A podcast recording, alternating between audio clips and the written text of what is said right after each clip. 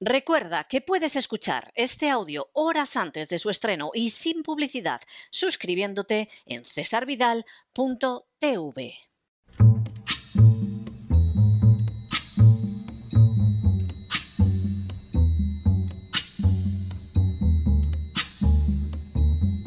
La voz con César Vidal, desde el exilio.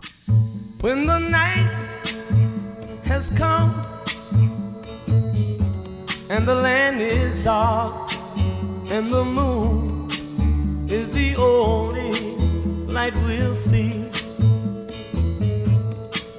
No, I won't be afraid. Oh, I won't be afraid just as long as you stand, stand by me. Muy buenos días, muy buenas tardes, muy buenas noches y muy bienvenidos a esta nueva singladura de la voz.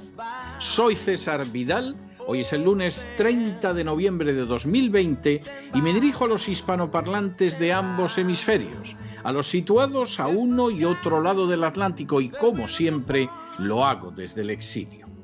Corría el año 1965 y más concretamente el día 7 de marzo, cuando un grupo de partidarios de los derechos civiles fue apaleado por la policía en el puente Edmond Petos de la localidad sureña de Selma. Al día siguiente, un joven pastor evangélico de raza negra se dirigió a su congregación para insistir en la necesidad de mantener los principios de la no violencia en la lucha por los derechos civiles. Al respecto señaló, A man dies when he refuses to stand up for that which is right. A man dies when he refuses to stand up for justice. A man dies when he refuses to take a stand for that which is true. Lo que podría traducirse como un hombre muere cuando se niega a ponerse en pie por lo que es justo. Un hombre muere cuando se niega a ponerse en pie por la justicia. Un hombre muere cuando se niega a ponerse en pie por lo que es verdad. Las palabras del predicador no podían resultar más claras. Es experiencia humana común el comprobar que pasamos por la vida y por la muerte. Sin embargo, la muerte no es sólo la extinción de la vida física, sino que implica también la renuncia a vivir de acuerdo con determinados principios morales. Cuando alguien se niega a defender lo que es justo, cuando alguien se niega a defender la justicia, cuando alguien se niega a defender la verdad, hay entonces estamos ante un ser humano agonizante y quizá ya espiritualmente muerto. Un ser humano que de ser humano ya solo tiene el nombre. Por cierto, el pastor evangélico negro se llamaba Martin Luther King. En las últimas horas hemos tenido nuevas noticias sobre la práctica sistemática de injusticia y saqueo que perpetra la agencia tributaria en España. Sin ánimo de ser exhaustivos, los hechos son los siguientes. Primero, en el curso de los últimos meses, la pésima gestión del coronavirus llevada a cabo por el gobierno socialcomunista español ha derivado en una gravísima crisis económica. Segundo, esa gravísima crisis económica ha tenido entre sus consecuencias directas la aparición de las denominadas colas del hambre, es decir, esas filas donde la gente espera recibir algo de comida para no morir de inanición. Tercero, esas colas del hambre son ocultadas de manera sistemática por los medios de comunicación en un intento de esconder la verdadera realidad social de España. Cuarto, ante esta situación de angustia que afecta a millones de habitantes de España, la Federación de Bancos de Alimentos se ha reunido con distintos gobiernos, incluido el nacional, para solicitar que desaparezca el impuesto sobre el valor añadido, IVA, de las donaciones en alimentos. Quinto, la respuesta del gobierno social comunista y de otros gobiernos españoles ha sido en todas las ocasiones totalmente negativa. Sexto, la justificación para esa negativa de los distintos gobiernos en España ha sido la misma explicación absolutamente falsa para mantener el IVA de las mascarillas y es afirmar que la Unión Europea no lo permite. Séptimo, a esa falsedad se ha sumado el hecho de que incluso la agencia tributaria está utilizando a los supermercados para cobrar el IVA de las donaciones de alimentos. Octavo, A esa rapacidad verdaderamente inhumana de la agencia tributaria se sigue sumando la presión fiscal que soportan los habitantes de España y que carece de paralelos en la inmensa mayoría de naciones de la Unión Europea. Noveno. Así, por ejemplo, España es la única nación de la Unión Europea donde existe el impuesto de patrimonio después de que Francia lo suprimiera a partir del 1 de enero del año 2018. Décimo. Para colmo, ese impuesto, que ya solo se paga en España, nunca ha sido conocido en naciones de la Unión Europea como Italia, Grecia, Portugal, la República Checa, Hungría o el Reino Unido. Un décimo. En otras naciones, el impuesto sobre el patrimonio se ha ido eliminando hace años. Austria lo hizo en 1993, Alemania en 1996, Dinamarca en 1996. 97. En el año 2001 lo suprimieron Polonia y Holanda. En el año 2006 Irlanda, Luxemburgo y Finlandia. Y en el año 2007 Suecia. Duodécimo. En España, el impuesto comenzó a aplicarse en 1977 e inicialmente iba a ser temporal, pero se convirtió en estable en 1991. Décimo tercero. Dado que es un impuesto cedido a las comunidades autónomas, éstas pueden modificar el mínimo exento. Así, Aragón lo rebajó a 400.000 euros y Cataluña y Extremadura a medio millón de euros. También las comunidades autónomas pueden variar la escala estatal. Décimo cuarto, Madrid bonifica el 100% de este impuesto, es decir, lo convierte en algo que en realidad no se paga, pero es una excepción. El resto de España, con Cataluña, Aragón y Extremadura a la cabeza, han hecho este impuesto que no existe en la Unión Europea todavía más gravoso. Y decimoquinto, otro latrocinio de los muchos que se podrían mencionar es el relacionado con el impuesto de sucesiones, que también es inexistente en buena parte de las naciones de la Unión Europea, pero que en España ha sido creciente con el paso de los años. Hay gente que aún persiste en no verlo o en no querer verlo. Pero el sistema socioeconómico español es una cleptocracia, es decir, un ejercicio del poder caracterizado por el latrocinio como parte sistemática e ineludible del mismo. A fin de mantener los privilegios injustos de unas castas parasitarias en ocasiones de siglos y en ocasiones de décadas, y también para contar con los votos de enormes clientelas electorales, el poder político se dedica a saquear a las clases medias de sus escasos saberes mediante la utilización de una agencia tributaria que no solo aplica una legalidad injusta, sino que en multitud de ocasiones también la quebranta para poder exprimir con más libertad a los contribuyentes. Este saqueo sistemático este robo continuo, este expolio ininterrumpido, se intenta justificar en argumentos totalmente falsos. El primero es que los ciudadanos son robados por los sicarios de la agencia tributaria para que dispongan de una pensión. Falso. El sistema de pensiones en España es miserable y además absolutamente inseguro. A día de hoy, ningún gobierno puede garantizar que incluso las pensiones presentes se seguirán pagando en un futuro próximo. El segundo argumento es que los ciudadanos disfrutan de una de las mejores sanidades del mundo. Falso. La crisis del coronavirus ha dejado de manifiesto el desastre inmenso que es el sistema sanitario español. De hecho, España es la nación que peor ha gestionado la crisis del coronavirus en todo el planeta. El tercero es que los ciudadanos cuentan con una educación gratuita. Falso.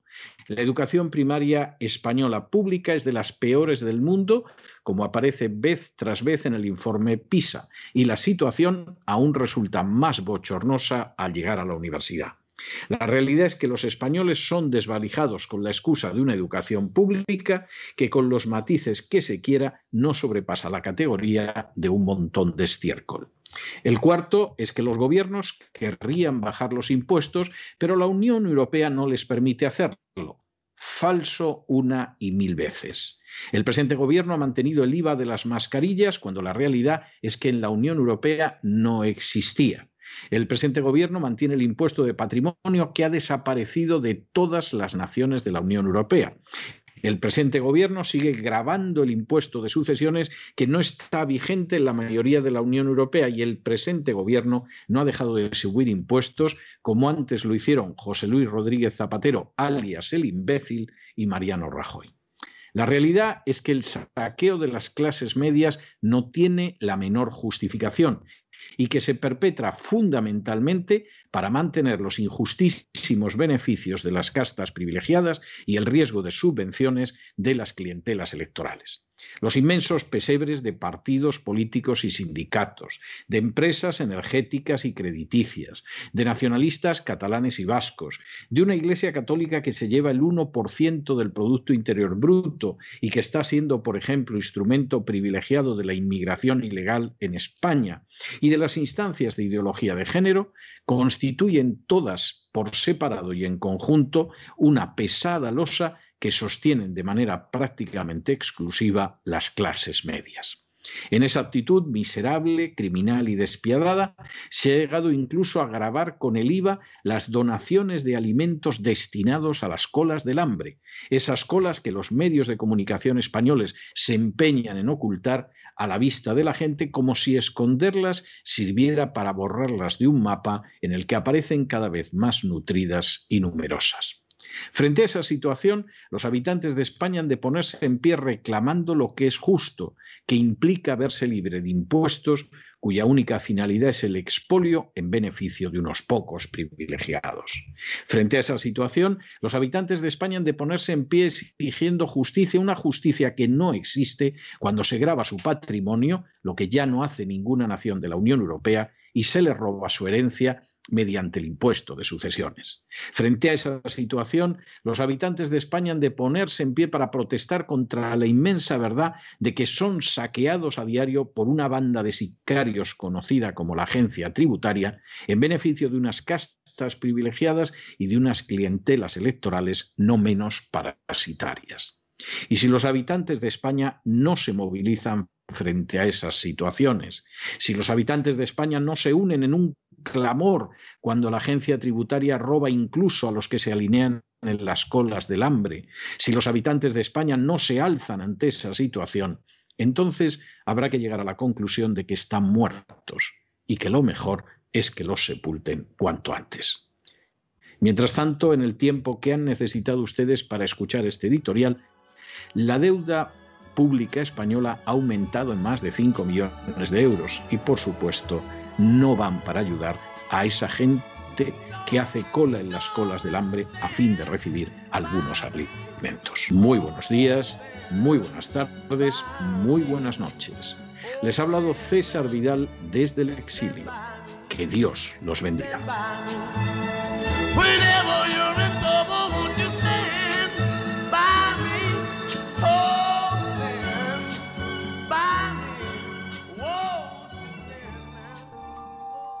Esta sección está patrocinada por crowdfunding con el siguiente mensaje.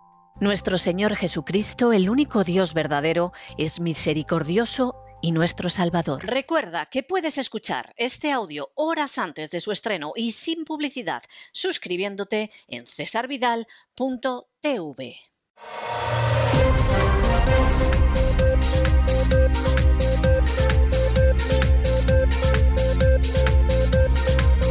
Las noticias del día. Y estamos de regreso y estamos de regreso para entrar en nuestro boletín informativo Después de ese editorial que le hemos dedicado a la inmensa injusticia o a la inmensa cadena de injusticias que se producen en España y que están relacionadas con la política fiscal en España. Por supuesto, a la gente le podrán contar que le están garantizando una maravillosa sanidad en la que no puede creer nadie, absolutamente nadie después de la crisis del coronavirus, que le están garantizando una educación estupenda y gratuita y pública en la que no puede creer nadie que sepa y que conozca cómo está funcionando funcionando la educación en España desde hace décadas, o que les hablen de un sistema de pensiones que es absolutamente vergonzoso y sobre el que los propios sicarios de la agencia tributaria no tienen ningún problema a la hora de entrar y empezar a dar hachazos. Pero claro, ya lo que es el remate, es que haya una serie de impuestos que se dan solo en España, como el impuesto sobre el patrimonio. El único país de la Unión Europea que mantiene ese impuesto es España. Es vergonzosa la manera en que están pensando en estrujar, en exprimir, en robar más a los españoles a cada momento que pasa, que suceda prácticamente lo mismo con el impuesto de sucesiones. El impuesto de sucesiones no existe en la mayoría de la Unión Europea, hay algún país donde sí, pero en su inmensa mayoría no existe dentro de la Unión Europea. Y lo que verdaderamente es de escándalo es que incluso aquellos que donan alimentos para las famosas colas del hambre, para esas filas de gente hambrienta que no tiene que llevarse a la boca, también ahí entre la agencia tributaria a ver lo que se lleva. Claro, el gobierno suelta aquello de nos obliga a Europa. Esto es mentira y el gobierno lo sabe. ¿Cómo ha sido mentira lo que han estado contando sobre las mascarillas? Que muchos de los países de la Unión Europea tenían un IVA cero, pero en España tenían un IVA de más del 20%. ¿Por qué? Pues porque era una manera de seguir abocando recursos, de seguir succionando la sangre de las clases medias, de continuar expoliando a la gente que crea en mayor o menor medida riqueza en España y así mantener todo el tinglado de carácter nacional.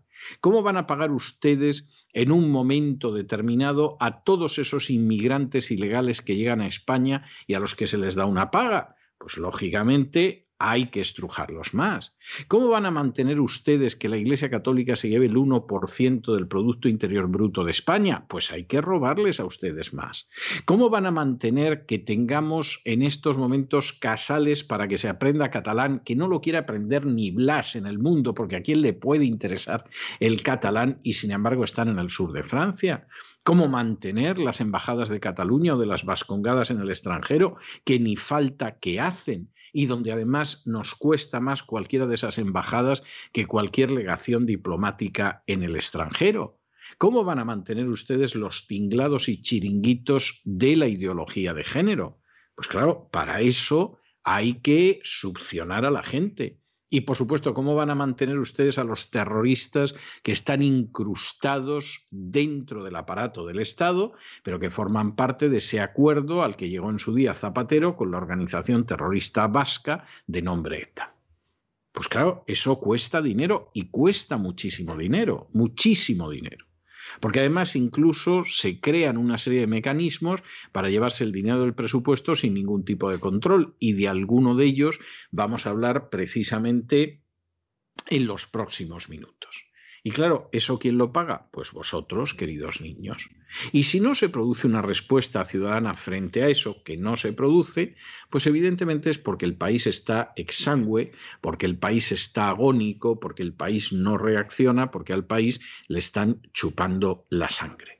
En medio de toda esa situación, que es enormemente grave, pues por supuesto hay políticos que siempre han estado en esta línea, además todavía más descaradamente y que aprovechan la más mínima ocasión, por ejemplo, que el Pisuerga pase por Valladolid para continuar en esa línea. Ahí tienen ustedes a José Luis Rodríguez Zapatero, el imbécil, que es el sobrenombre que le puso Luis Almagro, secretario general de la Organización de Estados Americanos, que en estos momentos está defendiendo, como siempre, todo lo indefendible. Está defendiendo, por ejemplo, el indulto a los golpistas de Cataluña ¿Por qué? Porque según él la democracia es generosidad. Si se le hubieran levantado los militares, seguro que no pensaría ni mucho menos en indultar a esos militares. Estaría pensando en cómo los tenía dentro de una mazmorra durante décadas y décadas. Pero como los golpistas son nacionalistas catalanes y siempre se han llevado bien con Zapatero, pues evidentemente lo que hay que hacer es ser generoso con los golpistas. Zapatero también defiende el hecho de que mantengamos con dinero de los impuestos de los pobres contribuyentes españoles a los terroristas de Bildu ETA, porque todo el mundo sabe que Bildu es ETA. Y por supuesto pretende que se siga en la misma línea, manteniendo todos los infinitos chiringuitos que derivan en muchos casos de la política desastrosa que él llevó y que continuó en un momento determinado Mariano Rajoy. Esa es la situación. Y mientras ustedes no comprendan esto, no van a entender nada en España al final todo es un mecanismo de extracción, de robo, de saqueo, de latrocinio, de expolio de las clases medias, que son las únicas que crean riqueza.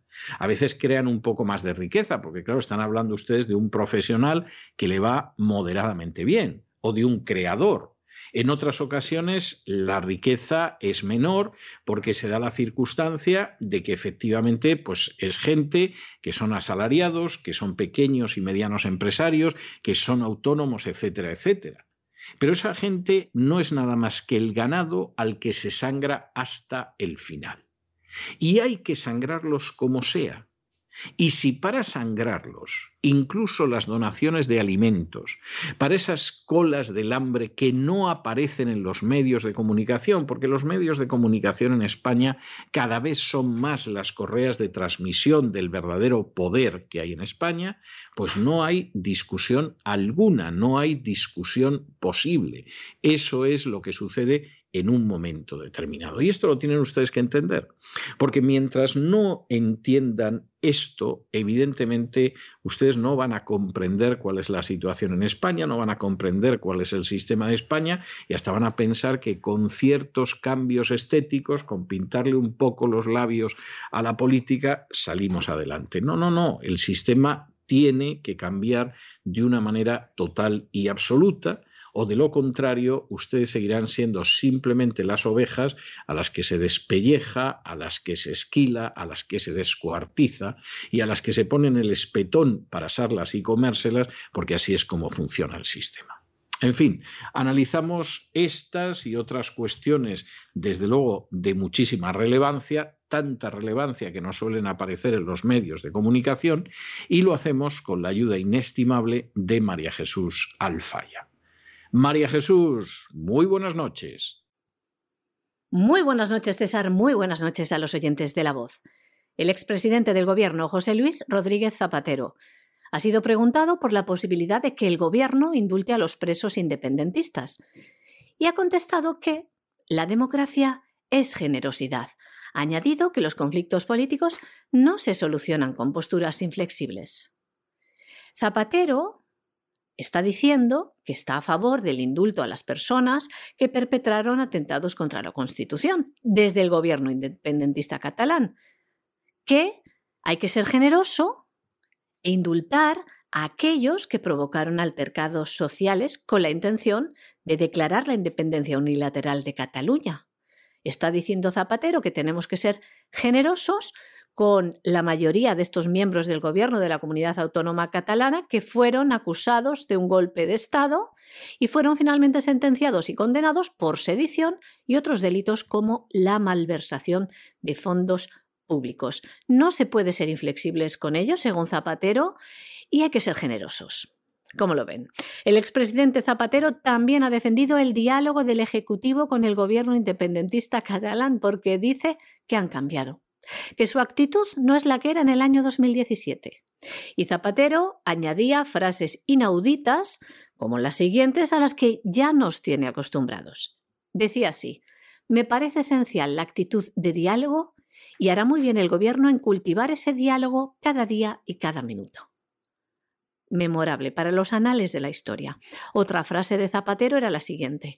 El diálogo es la única terapia política que existe para evitar crisis como la del 2017, un golpe de Estado que define de crisis política.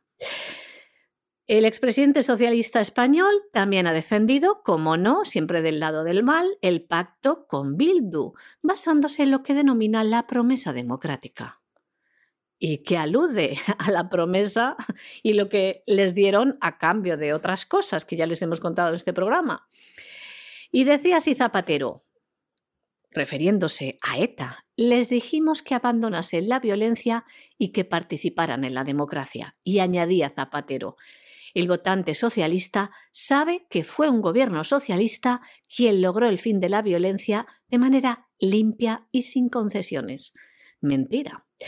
Y por último, al ser preguntado Zapatero por las críticas de los líderes históricos de la política, eh, de los políticos socialistas sobre los pactos del actual gobierno, pues Zapatero, nos referimos a Felipe González, Zapatero cree que mm, Felipe González, por ejemplo, y los que están en contra de estas uniones siniestras de Pedro Sánchez, dice que los socialistas tienen que demostrar apoyo y lealtad a los sucesores en el cargo, y más si son del propio partido, ya que así se lo han inculcado. Y les vamos a dar otro ejemplo de esto que les comentábamos hace unos minutos, que es el hecho de cómo a ustedes les roban, los expolian, los saquean, los exprimen, los estrujan para mantener cosas que no van en beneficio de ustedes, que no significan una mejor sanidad, porque la sanidad es un asco, que no significa una universidad digna, porque no hay una sola universidad española entre las 200 primeras, que no tiene nada que ver con la educación primaria, porque en cada informe PISA la situación de España es más tercermundista, sino que tiene que ver con mantener a grandes clientelas y a castas privilegiadas. Irene Mentira, es decir, la vicepresidenta del gobierno, que se ocupa de todas estas historias de mujer, igualdad y cosas por el estilo, ha decidido contratar por 15.000 euros un estudio sobre aquellas personas que se denominan binarias, es decir, aquellas personas que dicen que no son ni hombre ni mujer. Esto puede parecer una, una, política menor, puede parecer una medida que no tiene mayor importancia, total 15.000 euros con el latrocinio continuo que hay del contribuyente, pues parece una broma, pero sin embargo la noticia tiene su razón de ser. Primero, esto es una majadería, esto es una insensatez, esto es una pavada gastarse un solo céntimo en aquellas personas que han decidido que no son hombre ni mujer, sino que son binarias, para que se haga un estudio, nos gastemos 15.000 euros del presupuesto y entonces al final en ese estudio nos digan que hay que poner hombre, mujer o binario. Y entonces, cuando usted le entreguen un impreso de lo que sea, usted pone Eduardo Jiménez López. ¿eh? Y entonces, a continuación, donde pone hombre, mujer o Mm, binario, usted pone binario. Ya está, con un par. Esto ya es grave, es decir, que en la situación que atraviesa España se gaste el dinero en semejantes memeces es gravísimo. Pero aquí hay otra cosa que es muchísimo más grave, y es el hecho de que efectivamente usted se gasta 15.000 euros sin ningún tipo de concurso público.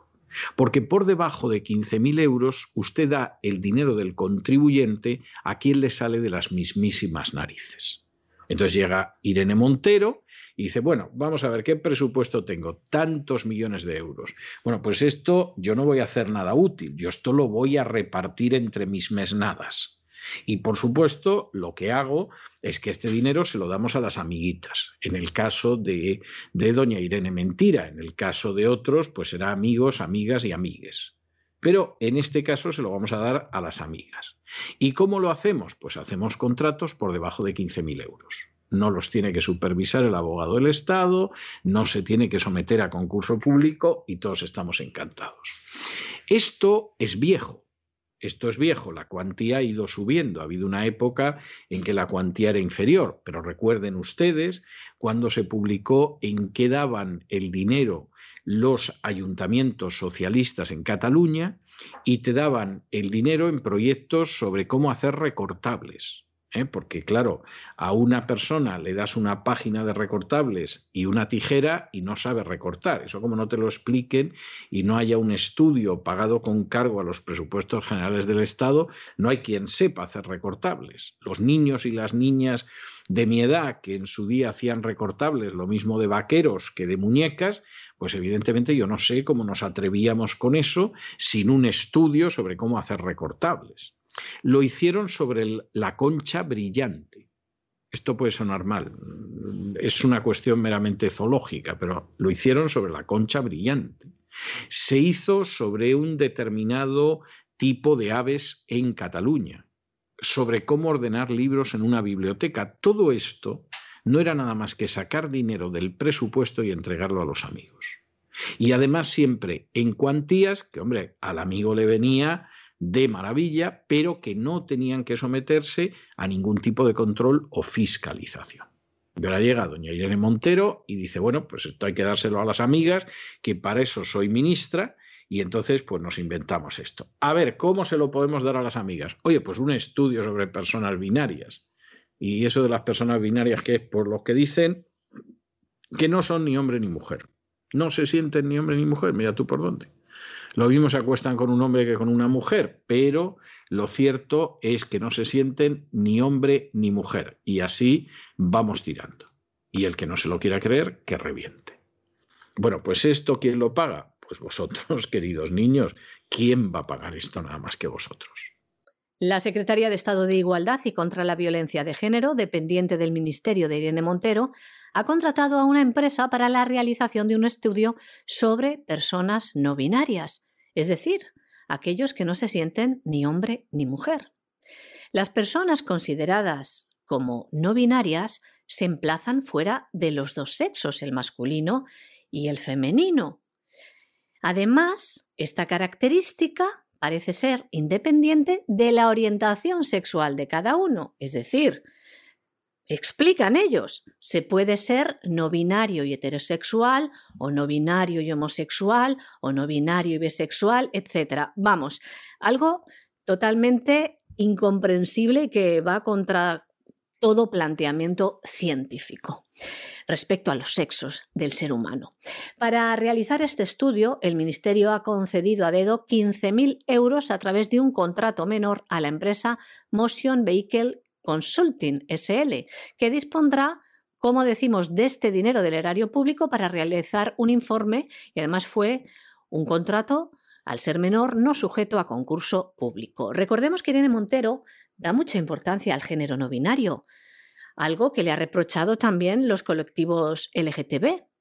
Tanto es así que defiende esto que en sus exigencias para desarrollar, como les hemos contado también en este programa, la ley de protección sobre las personas transgénero, aludió a la importancia de incluir eh, el término de personas no binarias en los documentos oficiales, tales como el DNI.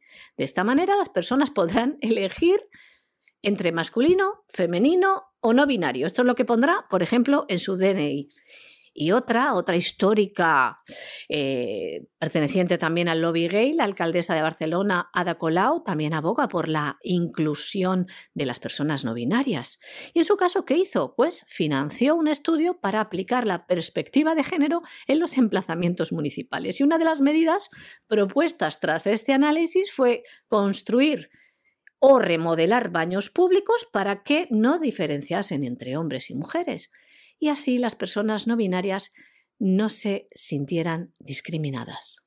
Bueno, y nos vamos a nuestro segmento dedicado a Hispanoamérica y nos vamos a Argentina, donde en estos momentos está que arde la batalla pro vida por un lado y por otro lado la batalla pro muerte que pretende la legalización del aborto.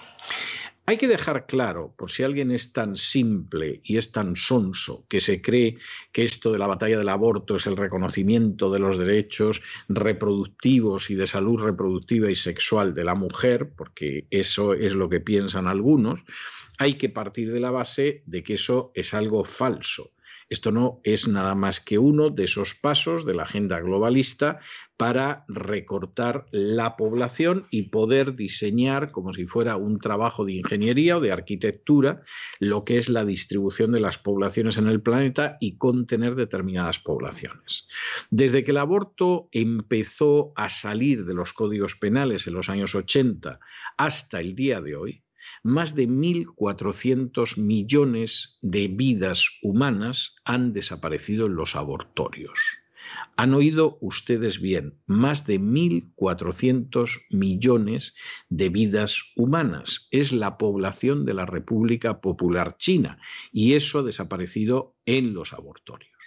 Y por supuesto, la agenda globalista que está aprovechando cualquier situación para avanzar, en el caso de Argentina, está librando esta batalla desde hace mucho tiempo. Cuando Macri llegó al poder en Argentina y podía haber solucionado, siquiera en parte, siquiera en parte, algunas de las calamidades y de los desastres que venían de la época de gobierno de los Kirchner, Macri decidió actuar como Rajoy. Incluso dijo que él seguía el ejemplo de Rajoy, lo cual para algunos ya fue una señal de que iba a dejar destrozada Argentina y no nos equivocamos. Y claro, cuando Macri no hizo las reformas y el país no fue bien y de nuevo pareció que Argentina estaba al borde de la quiebra, en ese momento te llegan los agentes de la agenda globalista y te dicen, hombre, le podemos renovar el crédito, podemos evitar que usted quiebre, pero necesitamos que usted realice ciertos gestos. Por ejemplo, legalice el aborto. Y aunque Macri era responsable de un movimiento de centro derecha, y aunque no incluía en su programa el aborto, y aunque la gente no lo había votado para la legalización del aborto, sin embargo, se produjo un intento de legalizar el aborto que al final fue, dimitido, fue dinamitado por las organizaciones populares, evangélicas y católicas, que se lanzaron a la calle e hicieron labor de lobby con los legisladores. Y efectivamente eso naufraga en un momento determinado. Pero claro, llegó un nuevo gobierno que no es el de Macri. Llegó la crisis del coronavirus. Y entonces inmediatamente se produce la idea de discutir el proyecto de ley de aborto. Durante este fin de semana y de una manera verdaderamente impresionante, centenares de miles de argentinos se han manifestado en su país precisamente en contra de la legalización del aborto, con una presencia muy grande de evangélicos, de católicos, incluso de organizaciones cívicas. Pero hoy lunes eso se tiene que discutir en la Cámara de Diputados. Y finalmente la discusión del proyecto de aborto, que se llama de esa manera tan cursi, interrupción voluntaria del embarazo. Vamos a ver, ¿Cómo se llama al aborto interrupción? Interrumpir se interrumpe este programa para de pronto dar un anuncio. Puedes interrumpir en un momento determinado un partido de fútbol para anunciar que se ha producido, Dios sabe qué acontecimiento más importante. Pero el aborto no es una interrupción, el aborto es el final, es la destrucción de una vida. Tú no interrumpes el embarazo y lo continúas luego, como interrumpes la transmisión de un partido de fútbol o interrumpes el visionado de una película. Y en este sentido, este es uno de esos eufemismos para ocultar la realidad. Este lunes va a empezar la discusión va a haber la exposición de 50 referentes, de los cuales hay una mitad que es a favor y otra mitad en contra, pero desde luego la movilización de este fin de semana ha sido absolutamente extraordinaria. Y la cuestión está en qué va a suceder precisamente a partir de la discusión que se comienza hoy. La Cámara de los Diputados ha abierto el debate en comisiones del proyecto de interrupción voluntaria del embarazo, es decir, la ley del aborto. Se buscará emitir un dictamen de esta iniciativa el próximo 4 de diciembre. La intención de los legisladores del Frente de Todos es aprobar en la segunda semana de ese mes de diciembre el proyecto en la Cámara Baja y enviarlo luego al Senado para tener sancionada la ley antes de fin de año, ya en el marco de las sesiones extraordinarias del Congreso. Y este fin de semana, millares de manifestantes contra el aborto, entre ellos la Iglesia Católica, la Iglesia Evangélica y organizaciones civiles, organizaron marchas y caravanas en Buenos Aires y en otras 500 ciudades de Argentina en rechazo al proyecto de legalización del aborto que presentó el presidente Alberto Fernández. En Buenos Aires, los activistas que se denominan Provida lograron concentrarse frente al Congreso, como decimos, donde se prevé que dentro de poco se apruebe esta ley. Nos vamos de Argentina al Perú y nos vamos al Perú, que como ustedes saben está viviendo en una situación verdaderamente difícil. Es una situación que no empieza ahora, es una situación que en realidad viene discurriendo desde hace años, es una situación además enormemente complicada por una serie de cuestiones y es una situación que ustedes saben que en estos momentos eh, ha llegado a un punto, no se puede hablar de conclusión ni mucho menos, ha llegado a un punto en el que el nuevo presidente es un personaje de la izquierda muy ubicado en la agenda globalista que se llama Sagasti. Eh, Sagasti llega al poder después de que es destituido Vizcarra, que es eh, un personaje que ha sido servil hasta la náusea con la agenda globalista, A Vizcarra lo sustituye apenas por cuatro días literales Merino, que sí, que sería un señor muy católico, muy pro vida, muy pro familia, pero se arrugó en el momento en el que le organizaron líos en las calles y al final a Merino no lo sustituye una alternativa de tipo conservadora porque los conservadores no consiguen ponerse de acuerdo entre ellos y que lo acaba sustituyendo es Sagasti. Sagasti llega al poder en medio de rumores crecientes de que en Perú va a suceder exactamente lo mismo que lo que está sucediendo en Chile, es decir, que vamos hacia una nueva constitución. Y esto aparece en los medios de comunicación peruanos, era de esperar que lo harían, porque Sagasti al final se va a plegar a la agenda globalista, etcétera, etcétera, etcétera. Bueno, pues Sagasti ya ha salido diciendo que no se va a iniciar un procedimiento de cambio de la constitución política y que vamos a ver, porque su actual gobierno no tiene la legitimidad para hacerlo, pero que seguramente con esto nos vamos a encontrar en el futuro. ¿Cuál es el panorama que se va a producir en Perú en los próximos meses? Bueno, desde nuestro punto de vista, el actual presidente Sagasti va a agotar los meses que le quedan de mandato, va a intentar ir colocando una plataforma que permita avanzar en la línea de la agenda globalista, y va a ir preparando una situación, un trasfondo, un contexto que permita ir a una reforma globalista de la Constitución que efectivamente quedaría no en manos suyas, que hará todo lo posible por colocar la situación en ese sentido, por poner el toro en suerte, que diría un taurino, en España, sino que aquí la idea es vamos a prepararlo de tal manera que el nuevo presidente sea alguien sometido a esa agenda globalista y vayamos a un cambio de constitución que va a tener un enfoque totalmente globalista, es decir, ideología de género, es decir, abandono de la independencia nacional en manos de una serie de instancias, es decir, calentología, es decir, descontrol de lo que pueden ser las grandes inmigraciones, etcétera, etcétera, etcétera. Y si no, al tiempo. El presidente de Perú, Francisco Sagasti, ha descartado que vaya a iniciar un proceso de cambio de la constitución política durante su gestión transitoria. Alegaba que el actual Ejecutivo de Emergencia carece de legitimidad y tiempo necesario para hacerlo, después de que hace unos días surgiera la posibilidad de intentar una iniciativa en este sentido. El presidente peruano confía en que su Consejo de Ministros reciba el voto de confianza del Congreso. Sagasti también decía que confía en la sensatez de los legisladores más que en la palabra empeñada por los representantes de los partidos políticos con los que dialogó en la última semana. Algunos de los conflictos y retos más urgentes para el Gobierno son la situación de inseguridad ciudadana que podría generar una anunciada huelga de la Policía Nacional en rechazo a los cambios en el alto mando, así como también la aplicación de una vacuna contra el COVID-19 antes de las elecciones generales del mes de abril. La reforma constitucional era parte de las peticiones que los miles de manifestantes que se congregaron en Lima y otras ciudades peruanas exigían después de la destitución del expresidente Martín Vizcarra y la designación breve, como saben, de Manuel Merino, que también renunció. Después de que estas eh, protestas violentas pues tuvieran en ella como resultado dos personas muertas.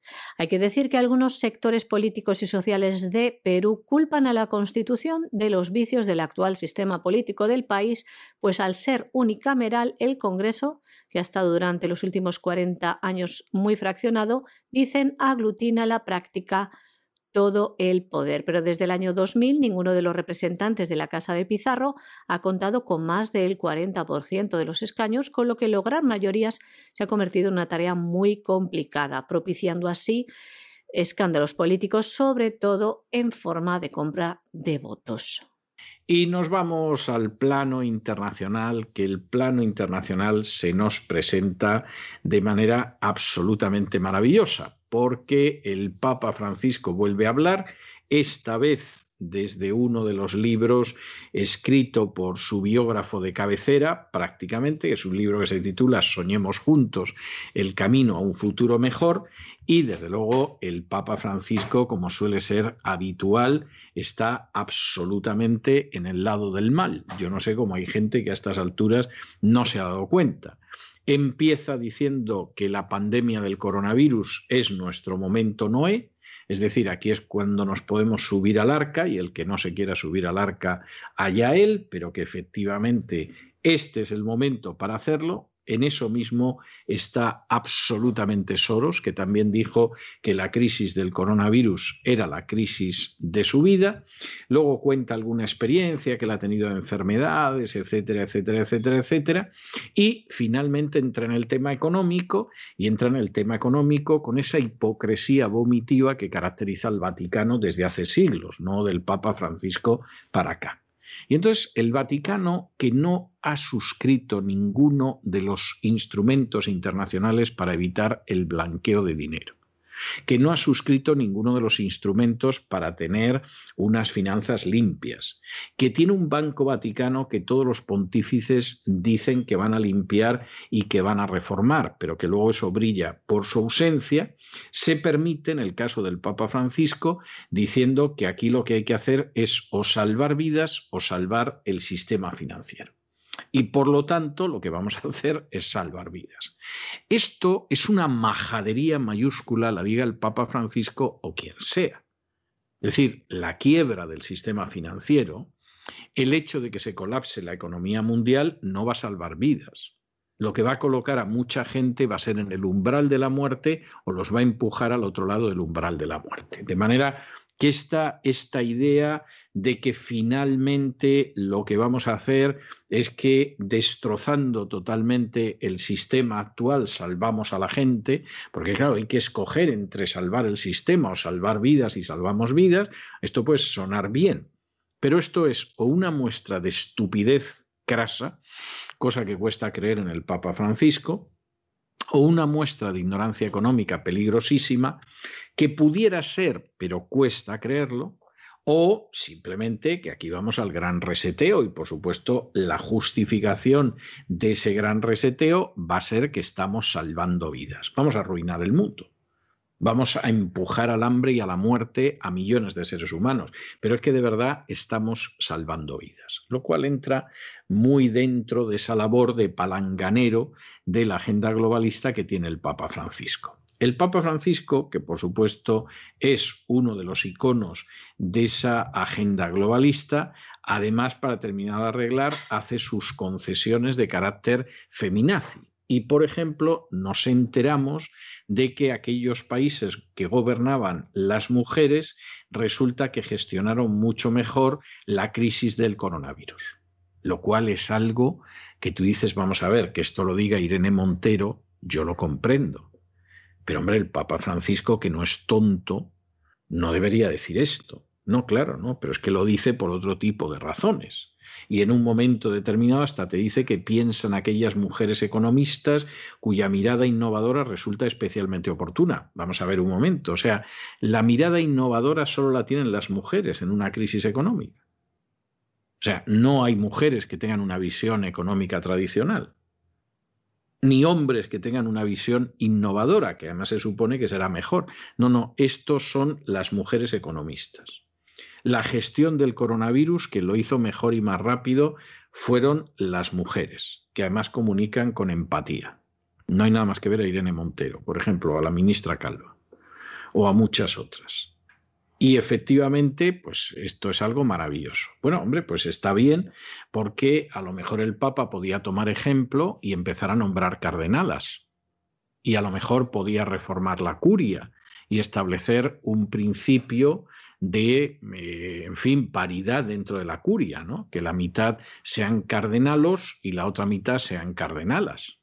O incluso a lo mejor le podría sustituir una papisa. No verán ustedes eso, por supuesto. Pero a la hora de nuevo de dedicarse a pontificar, nunca mejor dicho, sobre los disparates políticamente correctos, el Papa Francisco se coloca absolutamente en cabeza. Y, en fin, verán ustedes el resto del libro, que es verdaderamente delicioso, como no podía ser de otra manera. Es, es, una de esas cosas en las que es que el Papa Francisco parece que algún día a lo mejor te deja atisbar un destello de esperanza, pero inmediatamente sale otra cosa y dices, bueno, bueno, bueno, es la agenda globalista vestida de blanco. El último libro del principal biógrafo de Francisco se titula Soñemos juntos el camino a un futuro mejor de Plaza y Janés. Es un nuevo libro que es continuación de la entrevista que este autor, Austin Avereit, realizó al Santo Padre durante la pandemia, eh, durante el confinamiento, y hablando sobre la pandemia precisamente. Les vamos a leer algunos párrafos de este libro y algunas afirmaciones como las siguientes. El Papa afirma que los países con mujeres como presidentas reaccionaron mejor y más rápido que otros a la pandemia. Les leemos.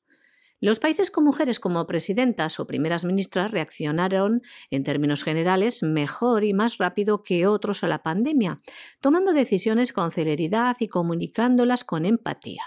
En particular, pienso en mujeres economistas cuya mirada innovadora resulta especialmente oportuna para esta crisis. Su llamado a una reestructuración de los patrones que usamos para gestionar la economía está captando la atención. Su perspectiva nace de su experiencia práctica de la economía real, que según es ellas les ha abierto los ojos a lo inadecuado de las teorías económicas corrientes. Esto es lo que decía, respondía en esta entrevista y reflejado en este último libro el Papa Francisco. Les vamos a leer también más párrafos de este libro. La pandemia del COVID-19 es nuestro momento Noé, siempre y cuando encontremos el arca de los lazos que nos unen, de la caridad, de la común pertenencia. La historia de Noé, en el Génesis, no habla solo de cómo Dios ofreció una salida de la destrucción, habla también de todo lo que pasó después. La regeneración de la sociedad humana implicó volver a respetar los límites, frenar la carrera por la riqueza y el poder y cuidar de aquellos que viven en la periferia. Esto es lo que decía el Papa Francisco. También se expresaba así el Papa Francisco. La pandemia expuso la paradoja de que si bien estamos más interconectados, estamos también más divididos. La fiebre del consumismo rompe los vínculos de pertenencia, nos hace centrar en la autoconservación y aumenta el estado de ansiedad. Al exacerbarse nuestros temores, son fácilmente explotados por una política populista que busca ganar poder sobre la sociedad. Y concluimos este boletín con otra noticia de internacional que además es una noticia que tiene que ver con la vacuna. Eh, fíjense ustedes en la noticia que no tiene desperdicio. ¿eh? Eh, Moderna este lunes ha solicitado la autorización de emergencia para su vacuna contra el coronavirus en Estados Unidos y en Europa. Y además te dice que puede tener una eficacia de más del 94%.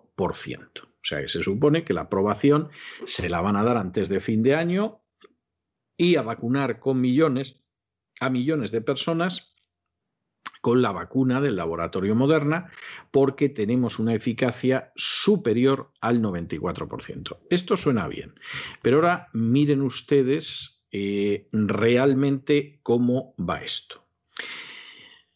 Moderna ha establecido su vacuna sobre la base de 196 casos. Es decir, esta vacuna se ha probado en 196 personas. No son muchas. No son muchas, además, pensando que luego la vacuna se la van a enjaretar a millones o decenas de millones o centenares de millones de seres humanos. De esas 196 personas, en realidad, solo 11 recibieron la vacuna. Los otros 185 les pusieron un placebo. Y entonces se da la circunstancia de que esos 185 les dijeron que le ponemos a usted la vacuna, pero le estaban poniendo otra cosa, agua destilada, lo que fuera menos la vacuna. Con 11 casos de vacuna real, 11, 11, nos dicen que la vacuna tiene una eficacia de más del 94%. Ustedes, eh, sinceramente, sinceramente, eh, ¿confiarían en una vacuna que se ha probado en realidad en 11 personas? Vamos a ver, por preguntarles. En una vacuna que se ha probado durante unos meses, en una vacuna cuyos efectos secundarios realmente desconocemos, porque realmente aquí no se sabe lo que hay. En una vacuna que además parece ser que va a ser en dos dosis con un intervalo de 28 días. Bueno, pues esta es la situación que hay.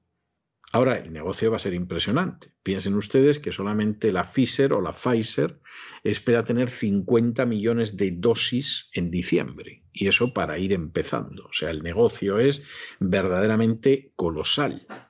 E incluso se piensa que solo en Estados Unidos va a haber más de 20 millones de norteamericanos, no el que se dirige a ustedes, desde luego, que se habrá vacunado antes de que acabe este año. Ahora, volvemos a preguntarles, porque el titular de la vacuna, que es maravillosa, que está ahí, que tiene más del 94% de garantía de funcionamiento, etcétera, es un titular que cuando uno desciende a los detalles, hombre, tranquilidad no te da. 11 personas han recibido la vacuna real. Los otros 185 han sido placebo. Bueno, pues ustedes verán lo que hacen cuando les vengan con la vacuna. ¿Qué les vamos a decir nosotros? El laboratorio Moderna ha informado que va a solicitar a los reguladores de Estados Unidos y de Europa que permitan el uso de emergencia de su vacuna del COVID-19. Dicen que los resultados de un nuevo estudio este fin de semana confirma que las vacunas ofrecen fuerte protección. Moderna creó sus vacunas con los Institutos Nacionales de Salud de los Estados Unidos y dice que los últimos estudios sugieren que su vacuna es en un 94% efectiva.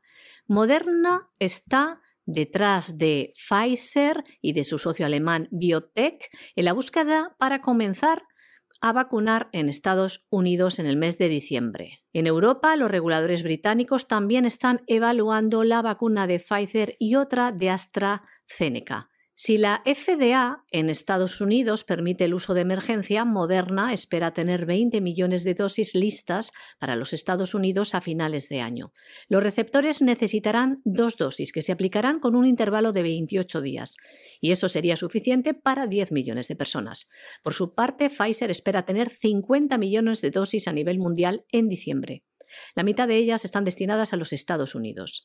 De esta forma, más de 20 millones de norteamericanos podrían recibir la primera dosis antes de fin de año, en caso de que ambas solicitudes tengan éxito ante la FDA.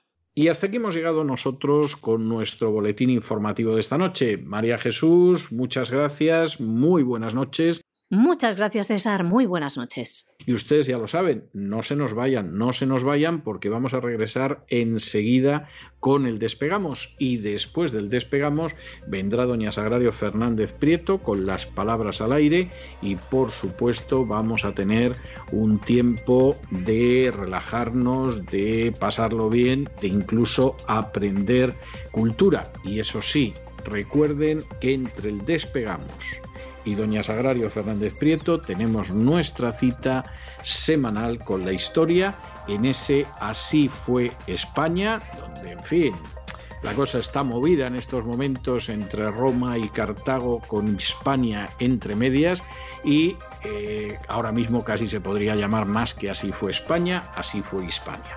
De manera que despegamos, Así fue España, Doña Sagrario y sus palabras al aire, no se vayan, que regresamos enseguida.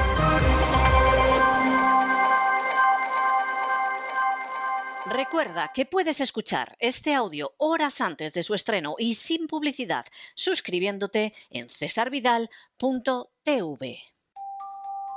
Convey Investments, gestión de la compra de apartamentos y casas en Miami y en toda Florida. En Convey nos encargamos de todos los trámites para que usted no tenga que preocuparse de nada. Es una inversión sólida, con seguridad jurídica y que ofrece un elevado rendimiento. También podemos gestionar el alquiler de su vivienda en Florida y asesorarle sobre los trámites migratorios. Para más información, entre en www.casaenmiami.es.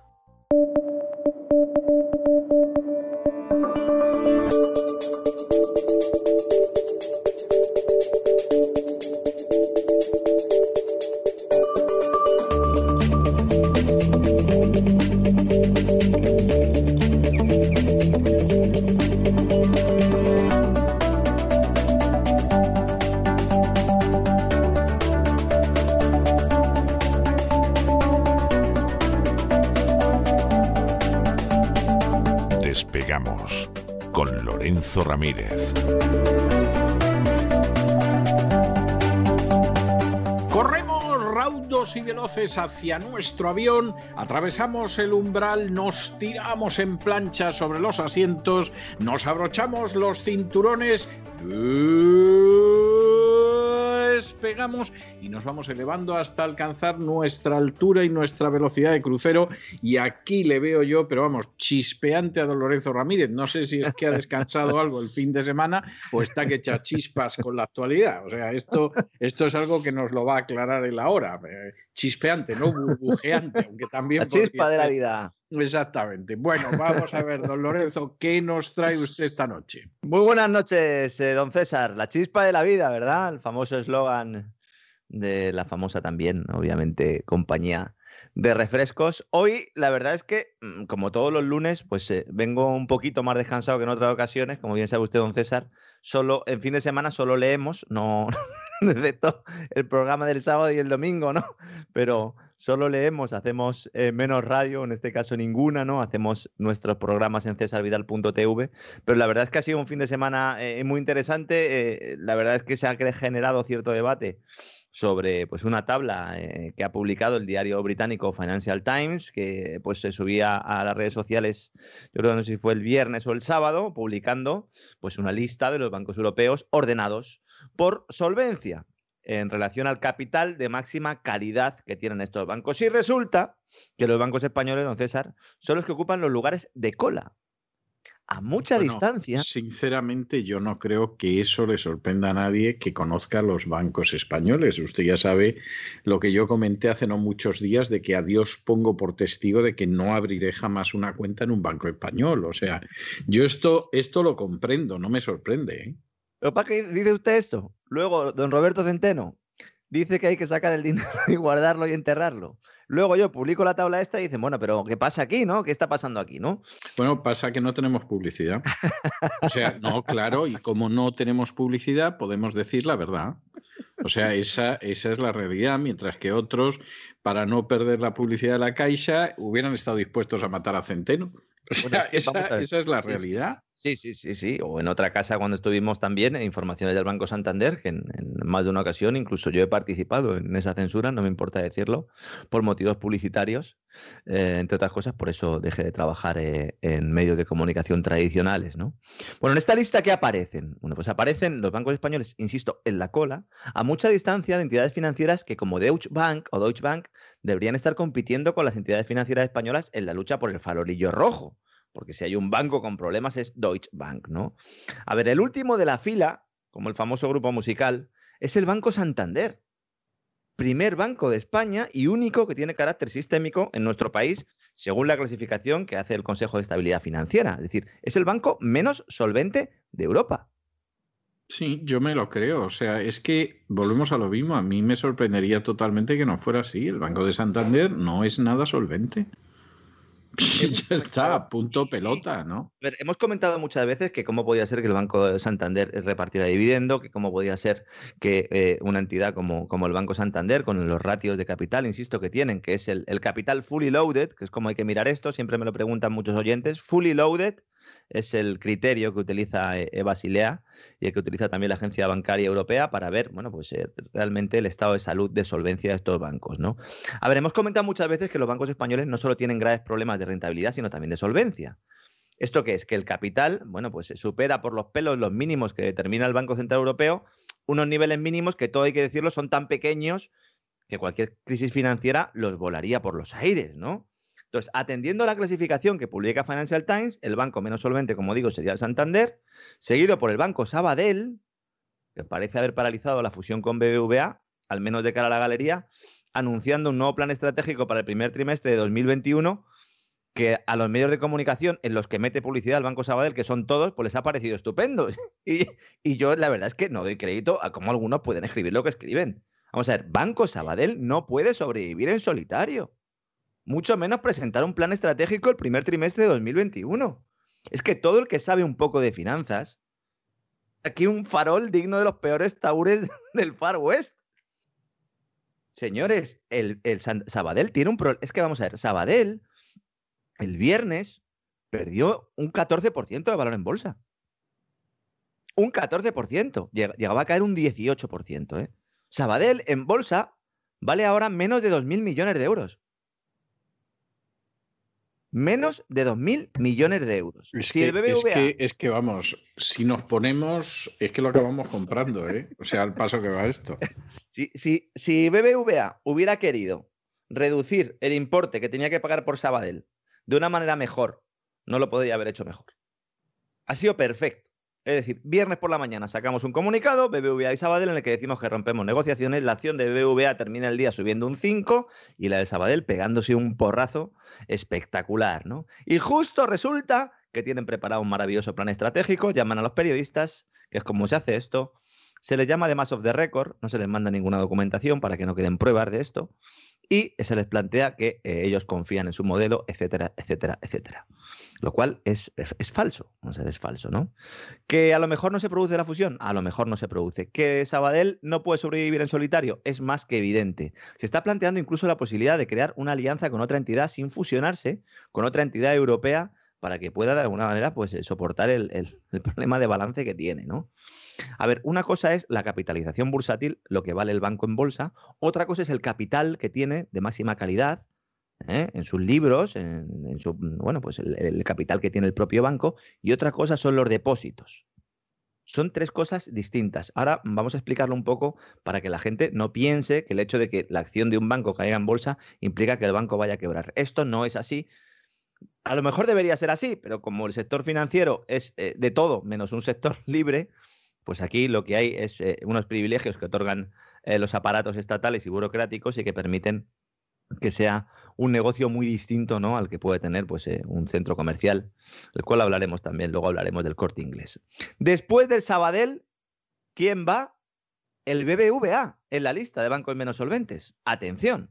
Es decir, Santander el peor, Sabadell, bueno, pues el penúltimo, luego BBVA, que eh, a pesar de que, como digo, pues le haya venido muy bien el, fin de, la, de, las negociaciones con el Sabadell, fin por lo menos público, otra cosa es que ellos sigan por detrás eh, con esta operación en, en, marcha, pues tienen el caso Villarejo, que es lo más evidente, ¿no? Y el siguiente es CaixaBank, usted lo acaba de mencionar ahora.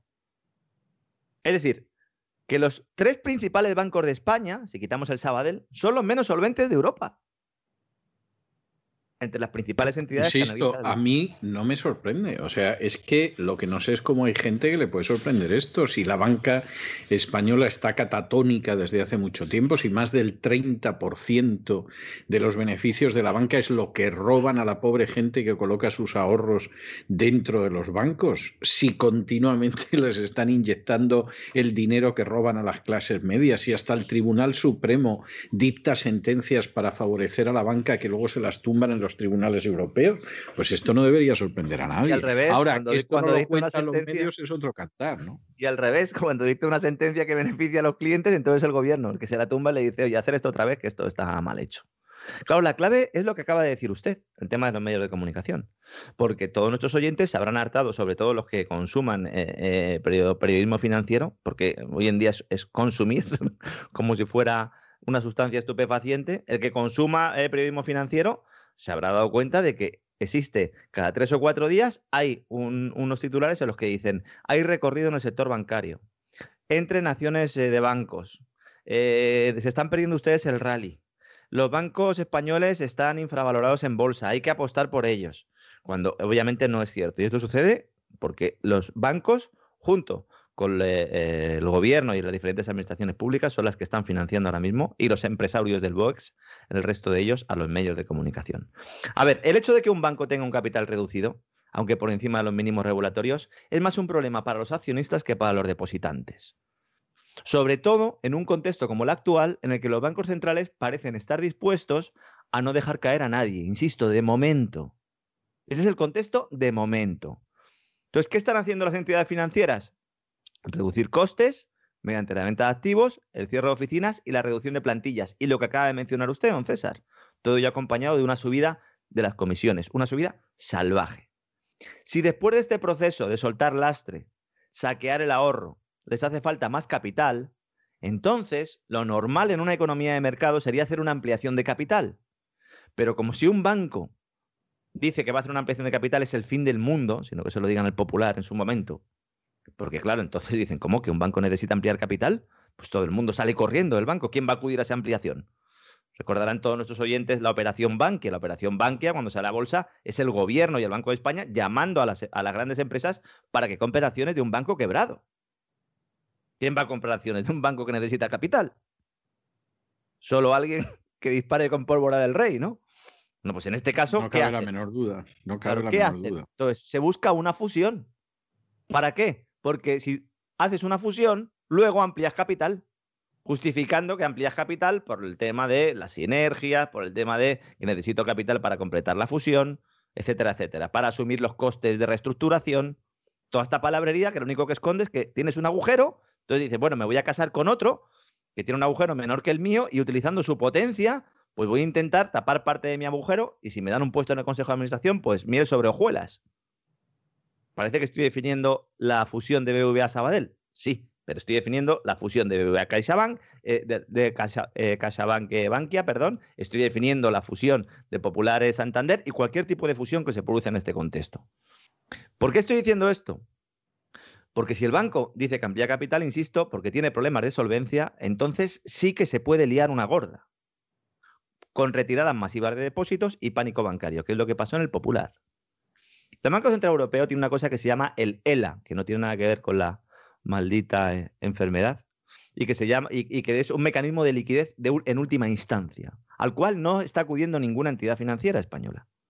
Creo que ninguna europea. No sé, a lo mejor alguna está acudiendo y no lo sabemos porque esto es secreto, ¿no? Cuando se produce. Pero ahí me consta que en España no está acudiendo ninguno. Y cuando se produjo la caída del Popular fue porque el Banco Central Europeo decidió retirar ese mecanismo de liquidez y entonces cuando se entrega el banco al Banco eh, Santander, ¿no?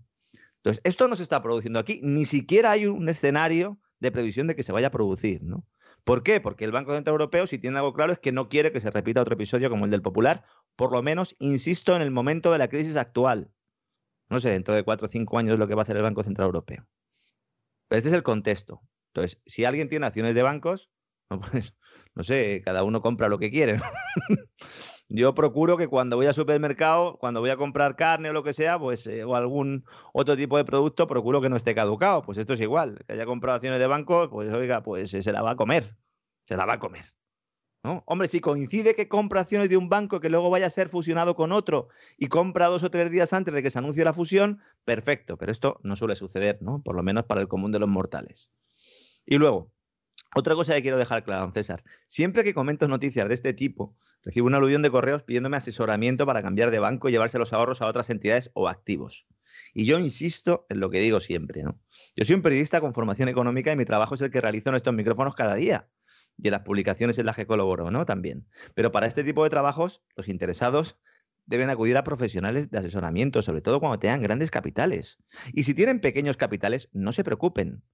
Como norma general, no tener todos los huevos en la misma cesta, disponer de depósitos líquidos en entidades con un fondo de garantía de depósitos que cubra lo que estipula la ley, los 100.000 euros famosos por cliente y entidad. Si quieren comprar un terreno o un inmueble porque quieren retirarse del mundanal ruido, pues peinen el mercado e intenten conseguir el precio más bajo en la zona que más le interese, como es natural. Es cierto que ahora están subiendo los precios en, en entornos rurales, don César, claro, está todo el mundo dándose cuenta y dice, ahí va, ¿no? Si el tema COVID ya no continúa, el teletrabajo se impone, pues entonces ¿para qué estoy pagando un dineral por vivir en un zulo en una gran capital, ¿no? Como es normal. Sí, sí, como es normal, como es normal. Lo que pasa que irse a vivir a San Martín de Valdeiglesias trabajando en Madrid hay que tener mucho valor.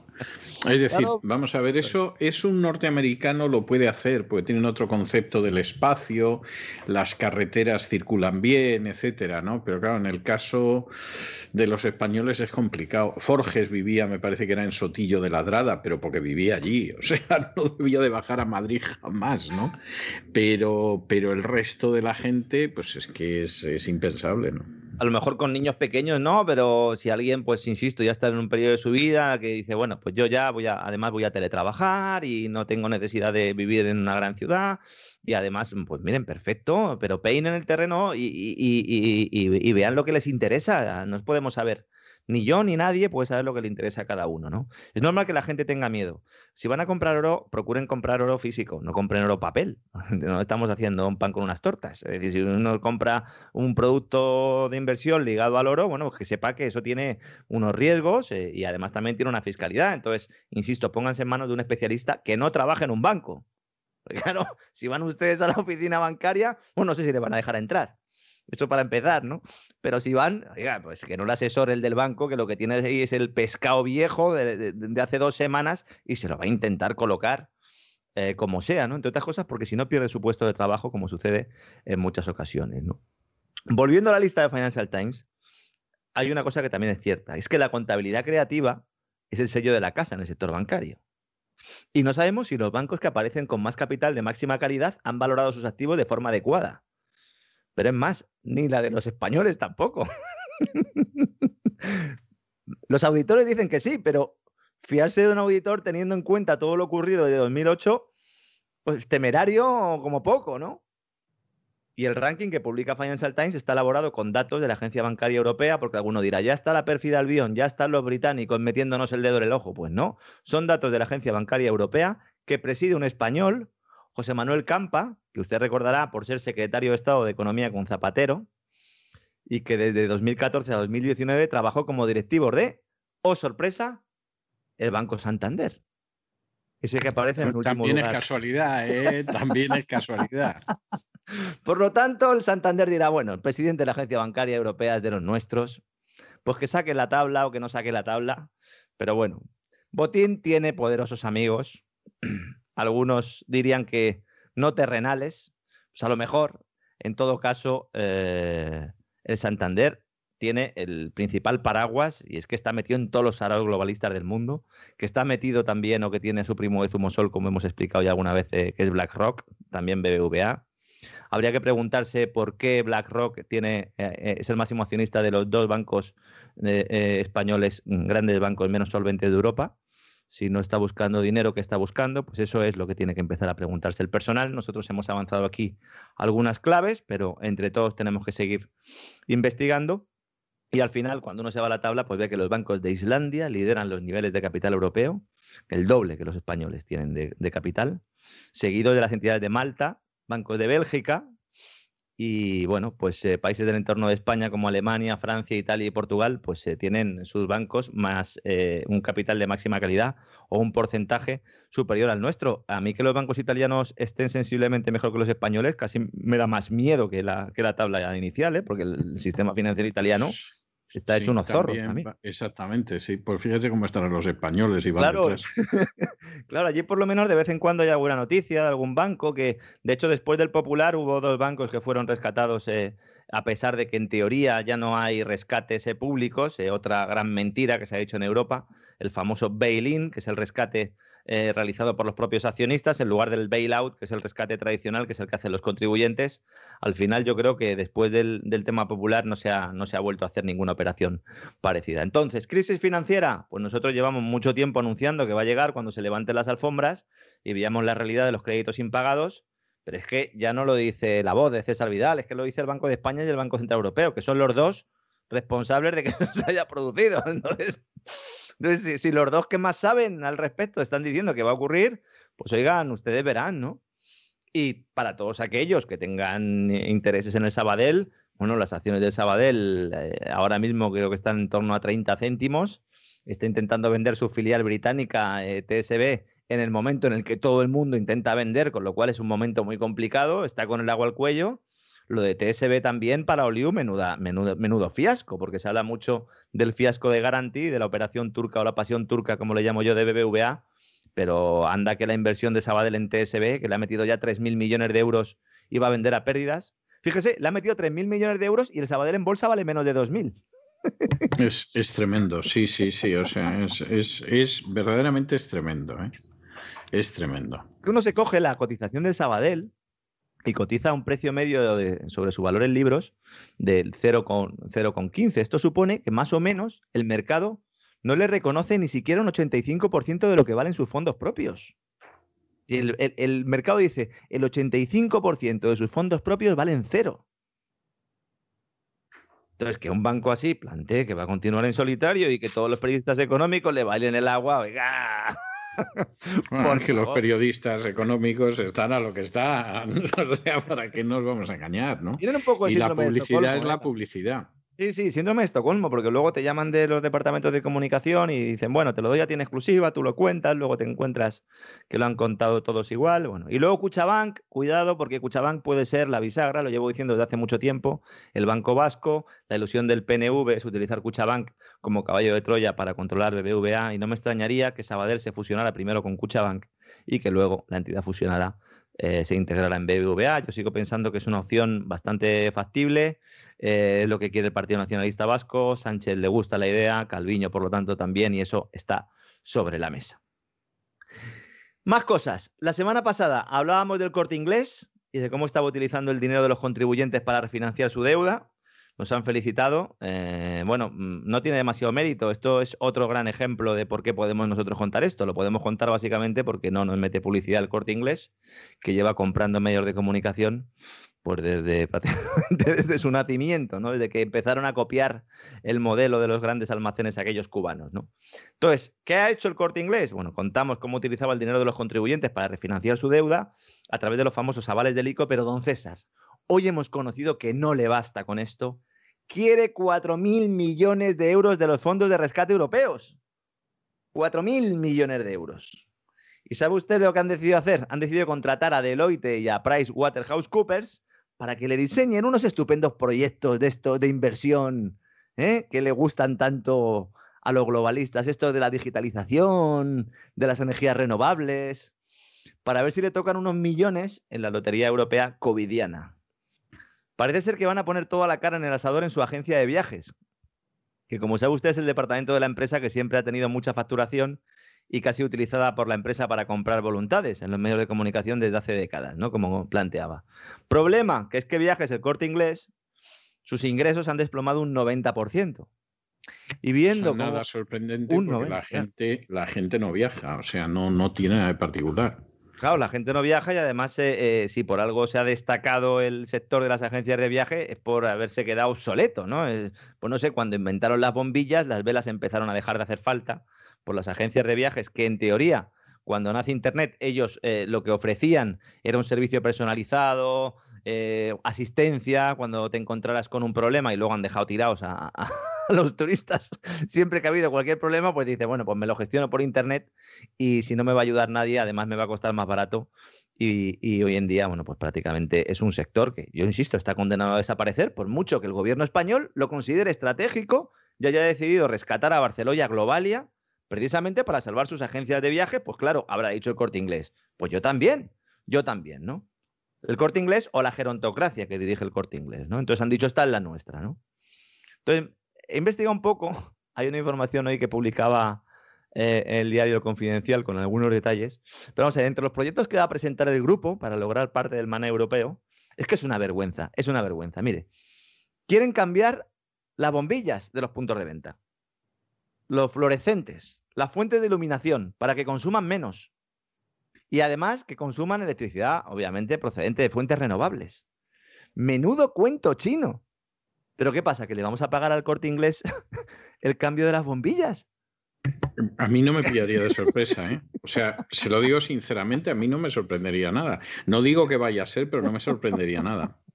Pero vamos a ver, o sea, tenemos a Deloitte y a PricewaterhouseCoopers allí pagando a unos consultores una millonada, porque también cobran estos una millonada, y están haciendo informes para ver cómo pueden justificar que el cambio de iluminación del corte inglés pueda ser financiado eh, a cargo de los fondos europeos. Habrán dicho, bueno, si va a hacer Inditex algo igual con su sede, pero es que eh, no, hay más. Es que van a presentar un proyecto de embalajes sostenibles.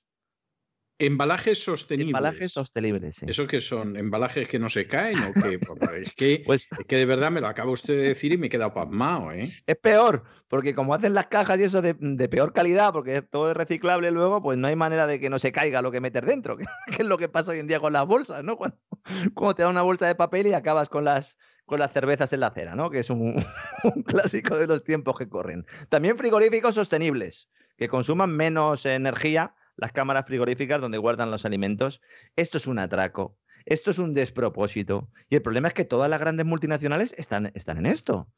están contratando a empresas, a consultoras para que les hagan esos proyectos ad hoc en función de lo que está pidiendo la Comisión Europea. ¿no? Dijimos que se iban a forrar las consultoras, las Big Four, con esto, pues efectivamente se van a forrar eh, con esto, ¿no?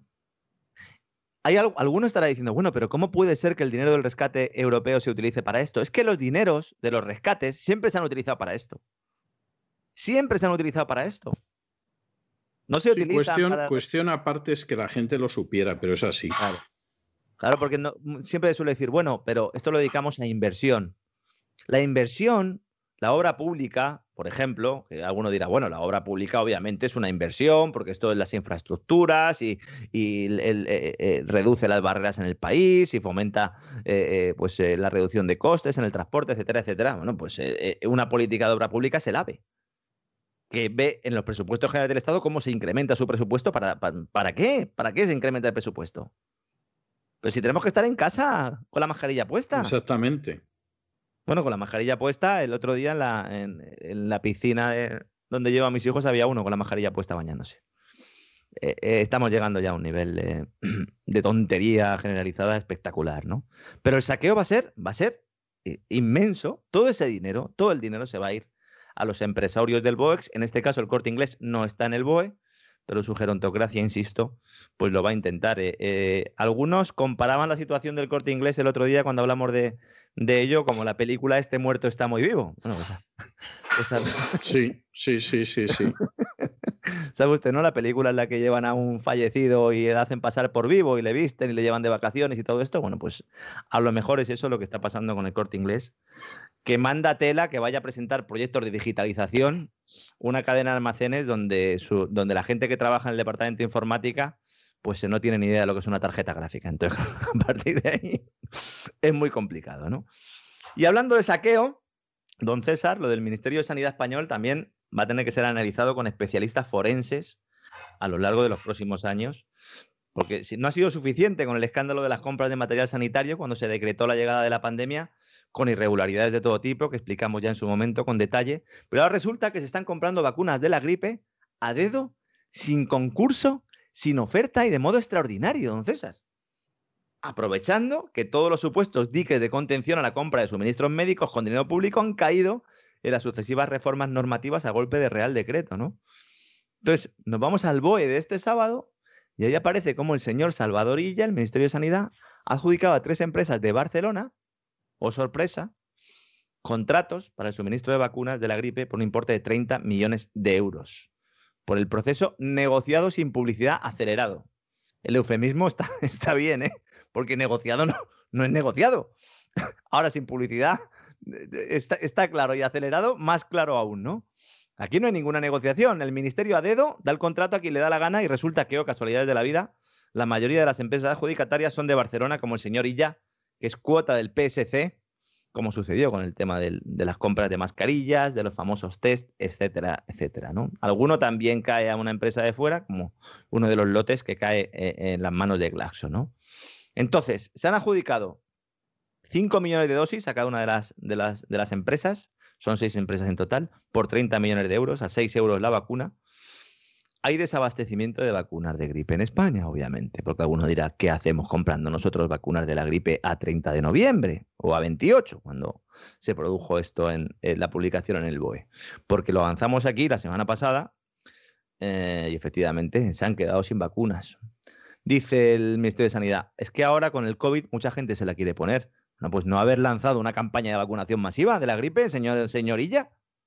si usted dice que todo el mundo se tiene que vacunar todo el mundo que viva con una persona mm, de riesgo se tiene que vacunar y van las personas de riesgo y les dicen en el centro de salud que no hay vacunas suficientes, no en todos, en algunos solo, pues hay desabastecimiento. Entonces, se van a comprar más, ¿no? Y hay que decir que varias de las compras de material sanitario realizadas en los últimos meses están en la Fiscalía Anticorrupción en el Supremo. Eh, esto mm, en algún momento alguien lo investigará y se descubrirán realmente los nexos que hay en, entre Salvador Illa y las empresas de material sanitario, o entre José Luis Ábalos y las empresas de material sanitario, o entre otros miembros del gobierno, ¿no? Esto habrá que analizarlo, sobre todo si alguna de las empresas que han sido premiadas en esta última lotería sanitaria, pues tiene intereses con alguien del gobierno, ¿no? No sea que le pase, como a Juan Manuel Moreno, Moreno Bonilla, que no sé por qué ya no, ya no le gusta, ¿lo sabe usted que le llamen Moreno Bonilla? ¿Y, por qué? No sé, eh, debe pensar que es eh, que provoca gracia o ¿Ah, chiste, Moreno Bonilla. Sí, sí, porque hay mucho interés en el departamento de prensa de la Junta para que se le llame Juan Manuel Moreno. Así que yo le voy a llamar Moreno Bonilla. Ya me conoce usted que, Es, que, es que me parece absurdo. O sea, no se le puede llamar Moreno Bonilla porque suena a cachondeo. Madre mía. Básicamente es eso, don César. Básicamente es eso. Bueno, presidente de la Junta de Andalucía, para más señas, cuya mujer es gerente de la empresa Vida Farma. Empresa que. Oh, mira qué bien, mira qué bien. Empresa, don César, que, oh sorpresa, fue designada por el gobierno andaluz como la encargada de distribuir los lotes de mascarilla para los mayores de 65 años. O sea, le da el contrato a la empresa de la que es gerente su mujer. Fíjese si apesta la concesión. No está mal, ¿eh? No está mal. y luego dicen que esta gente no quiere a la familia. Vamos, cualquiera que vea su trayectoria política se da cuenta que eso es una calumnia. Efectivamente. Fíjese si apesta la concesión que la señora, se llama Manuela Villena, puso el candado a su cuenta de Twitter en la que figura como gerente de la citada empresa. Ella aparece diciendo, soy gerente de esta empresa, Vida Pharma. Y luego es la misma empresa, insisto, no es ninguna teoría de la conspiración, porque ahora ya como todo es teoría de la conspiración, nada existe, todo es etéreo, todo está en la nube, ¿verdad? Moreno Bonilla, que al igual que Feijó, pretende vacunar a toda la población andaluza, anunció la creación de un documento que será indispensable para viajar fuera de la comunidad autónoma, es decir, nos acaba de secuestrar el señor Moreno Bonilla. Yo le recomendaría que esperara que salga la vacuna, porque, no nos podemos poner algo que no existe, señor Moreno Bonilla. Esto hay que tenerlo muy claro, ¿no? El consejero de salud de la Junta, que se llama Jesús Aguirre, ha anunciado que va a sacar el gobierno andaluz un carnet de vacunación sellado por la administración con el objetivo de que se utilice para viajar a cualquier sitio de tal forma, dice él, que aunque la obligación de vacunarse no es taxativa, se concienciará de que vacunándose se cuida a los demás y además no puedes salir de Andalucía si no te la pones. El señor Aguirre es médico. Por lo tanto, sabe que la vacuna, y una vacuna aprobada, cualquiera de las cinco, de las seis que va a haber, cualquiera de las vacunas aprobada o testada de una manera tan, tan rápida, pues eh, tiene una serie de riesgos. El señor Aguirre lo sabe. Por eso me atrevo a decir que no se la va a poner, aunque nos diga que se la ha puesto, porque es médico y lo sabe. Todavía no hay vacuna, señora, señora Aguirre, y tiene que saber usted lo que está haciendo. Y sobre todo tiene que saber lo que está haciendo la Junta de Andalucía con el apoyo de Ciudadanos y la muleta parlamentaria de Vox, que sobre esto no dice ni mu. Me consta que hay afiliados de Vox que están reclamando al partido que, pues que actúen, porque, insisto, eh, no estamos hablando de que el gobierno vaya a decretar la obligatoriedad de la vacuna, estamos hablando de que hay varones, de que hay, eh, eh, bueno, pues en algunos de reyes de taifas, como Feijóo y como Moreno Bonilla, del PP. Además, fíjese cómo son las cosas, que están muy interesados en que la vacuna sea obligatoria. Y dentro de esta línea de la vacuna obligatoria, pues la presidenta del Comité Económico y Social Europeo, que es el organismo eh, que integra a, asociaciones empresariales y sindicatos, sería un poco como la COE de Europa, ¿no? Para que nos hagamos una idea. Es un órgano consultivo, ¿no? De, de Bruselas, pues ha respaldado que las empresas puedan establecer la vacunación obligatoria para contratar trabajadores. Es decir, los sindicatos eh, europeos respaldan que se eh, pueda exigir a los trabajadores. De momento se habla solo de los nuevos, la vacunación obligatoria. Pero, don César, esto generaría un problemón, porque ¿y los que ya tienen contrato? ¿Eso se pueden negar a vacunarse? Usted que es abogado sabrá que aquí sí que se abre un, una brecha importante, ¿no? Sobre todo para que pueda haber batalla, porque va, va a hacer falta que haya batalla. A lo mejor dentro de dos o tres años, si se establece o si el COVID nos visita todos los años y al final se convierte en una enfermedad parecida a la de la gripe, por lo menos en lo que a vacunación y, incidencia eh, se refiere, pues seguramente todo esto esté superado. Pero ojo, que estamos hablando del problema ahora. No se quiere vacunar a todo el mundo de unas vacunas, insisto, que todavía no existen, que están en su última fase y han pedido su, autorización. ¿no? Leía hoy ya que, Moderna ya eh, dice, ha, pedido ya la autorización de su vacuna a Europa y Estados Unidos. Dice que la, eficacia todavía sigue siendo el 94%, que no ha ido bajando desde que presentaron el primer estudio, ¿no? Como pasó con, con la famosa vacuna de Pfizer, ¿no? Que cuanto, cuanto menos dosis te ponían, eh, más efectiva era, ¿no? Así que, bueno, pues yo creo que en algunas comunidades autónomas se planteará esa obligatoriedad y aquí va a haber batalla legal importante, insisto, ¿no? Y luego también quería comentarle una cosa a don César, eh, para acabar con un buen sabor de boca, porque claro, lo de las vacunas siempre nos deja, nos deja con el mal cuerpo, ¿no? Antes de ponérnoslas ya tenemos mal, cuerpo, ¿no? Y es que no sé si sabe usted que ahora, eh, con la que está cayendo, hay ayuntamientos que han decidido pues celebrar conciertos para perros, que me parece una idea. Bueno, pues, Yo creo que es fantástica. Es fantástica y además estamos que lo tiramos en términos de, de, todos los impuestos que se pagan en España. Oiga, qué menos que pagarle un concierto a los perros. O sea. Hombre, yo entiendo que alguno dirá, bueno, han estado estresados con el confinamiento y tal. Hombre, hay que recordar, los seres humanos no. Hay que recordar que ellos podían salir, por lo menos, a hacer sus necesidades fuera. Yo la verdad es que hubiera pagado en aquellos días por, por poder salir, aunque fuera a hacer mis necesidades a la calle. Cuando estábamos encerrados en casa, ¿no? El ayuntamiento de la localidad valenciana de Giria, gobernando por el PSPV, que es el PSOE, y Compromís, han programado un concierto dirigido exclusivamente a perros, encima es exclusivo. César, aquí no son inclusivos, ¿no? Esto es como Césarvidal.tv, lo que pasa es que es solo para los perros. Totalmente exclusivo, efectivamente. para el próximo 8 de diciembre va a costar 7.560 euros la tomadura de pelo es espectacular. Lo van a hacer con ultrasonidos, es decir, no se va a oír nada. No, lo van a oír los perros que, como todo el mundo sabe, captan los ultrasonidos. Y lo mismo se ponen los pobrecitos a aullar como endemoniados con este tormento, porque es así. Claro, no sé, tampoco sabremos si le ha gustado, porque no, si el perro cuando ladra, pues puede estar contento, puede estar enfadado, tampoco lo tendremos muy claro, ¿no? A ver, en el pleno del ayuntamiento, este pleno digital en el que se planteó esto, la oposición del Partido Popular, pues montó en cólera, digo, ¿esto qué es? ¿no? Entonces, el concejal de gestión cultural, socialista Pedro Vicente Alamá, se ha enfadado mucho porque dice que cómo puede ser que mostremos esa falta de respeto por los músicos, sobre todo que critiquemos esto sin conocer la partitura que se va a interpretar y que se muestra orgulloso de haber programado este concierto. Ah, y que aclara también que los dueños de los perros podrán asistir también, es decir, que no dejas al perro y luego te vas, como si estuvieras dejando al niño en el colegio. Esto solo pasa en España. Esto solo pasa en España, no sé, a lo mejor luego hay otro para gatos, otro para loros, ¿no? Puestos a hacer un concierto, no sé, organiza algo para los chavales, ¿no? Que los tienes ahí ¿no? Sin prácticamente ningún tipo de actividad. O... para los ancianos que se te han muerto en masa, o sea, yo qué sé, cualquiera de estas cosas, ¿no? Bueno, lo de los ancianos, lo de los ancianos y las pensiones, don César, eh, usted eh, avanzó ya hace unos meses que los datos de la seguridad social mostraban una caída brutal de las, de las pensiones.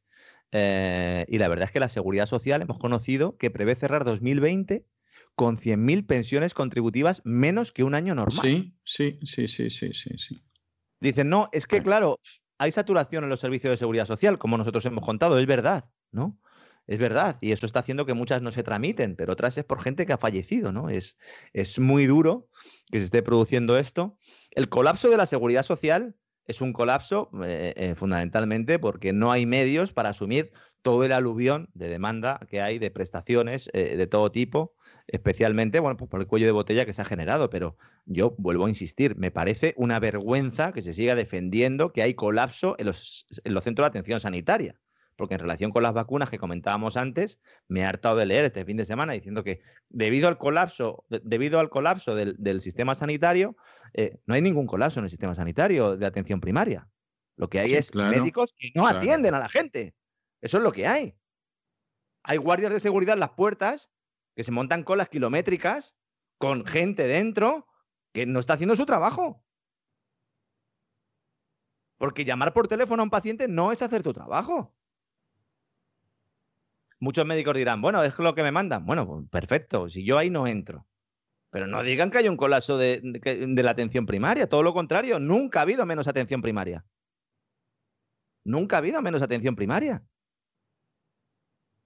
Eso además provoca pues, un incremento de los servicios de urgencia, etcétera, etcétera. Pero es lamentable y yo sigo sin comprenderlo por qué se siguen, eh, eh, eh, no, se, no se ha vuelto a la normalidad, vamos utilizando el lenguaje covidiano, y se puede atender a los pacientes con las debidas medidas de seguridad. Porque si los niños pueden ir al colegio y podemos ir al supermercado a comprar a la carnicería y a la pescadería y los obreros van a trabajar y, la gente se mete en el metro, no sé por qué no me puede ver el médico. Sobre todo porque uno privado sí me puede ver. Sí. No, yo creo que aquí, aquí lo que sucede es que finalmente se está aprovechando. Es decir, gente que no, no se caracteriza ni lejanamente por, por matarse a trabajar, pues bueno, ya es que ha encontrado absolutamente, absolutamente la, la razón para su vagancia. Sí, me consta que hay muchos médicos que dicen, bueno, estamos echando muchas horas, mi trabajo no es llamar por teléfono. Efectivamente, su trabajo no es llamar por teléfono. Pero sigo sin comprender, porque además, eh, si en teoría las competencias sanitarias están transferidas y hay mucha libertad, por no decir prácticamente todas las comunidades autónomas para que, tomar decisiones respecto a su administración sanitaria, ¿por qué no hay ninguna comunidad autónoma donde se está atendiendo? Insisto, que ya no son los, dentistas ni los oftalmólogos eh, los que están atendiendo previo pago, es que los médicos de atención primaria de los, privados, de los, de los, hospitales privados, de los centros privados que tienen eh, pues algún tipo de acuerdo con las aseguradoras, están atendiendo con normalidad.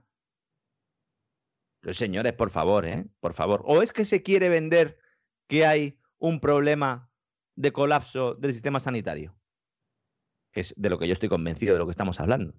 Porque se une a lo que me planteaba usted, el, doctor que a las 11 se va a desayunar, y vuelve a las once y media o a las once y cuarenta y cinco, cuando considera oportuno, pues en algunos casos incluso viendo los pacientes cómo se marcha a la cafetería, lo cual me parece un, es algo que en cualquier otro trabajo pues eh, te, pondrían directamente en la calle, se une a eso un criterio político, no solo, insisto, por parte de determinados partidos políticos, sino de todos, y que va en una línea que cada día tienen menos justificación, ¿no? Entonces, pues no me extraña que el personal esté hasta el gorro y al final quien se beneficia de esto son los, las aseguradoras, ¿eh? que están viendo cómo crecen sus clientes, porque todo el mundo está haciendo seguros a pesar de que el gobierno eh, pues incluso le va a aumentar la fiscalidad, ¿no? Al final el gobierno también se va a beneficiar de eso. Es decir, tú fastidias un servicio público, fomentas que la gente se te haga, te que contratar un seguro y luego le subes el IVA a los seguros. el plan es perfecto, ¿no? Es perfecto y absoluto.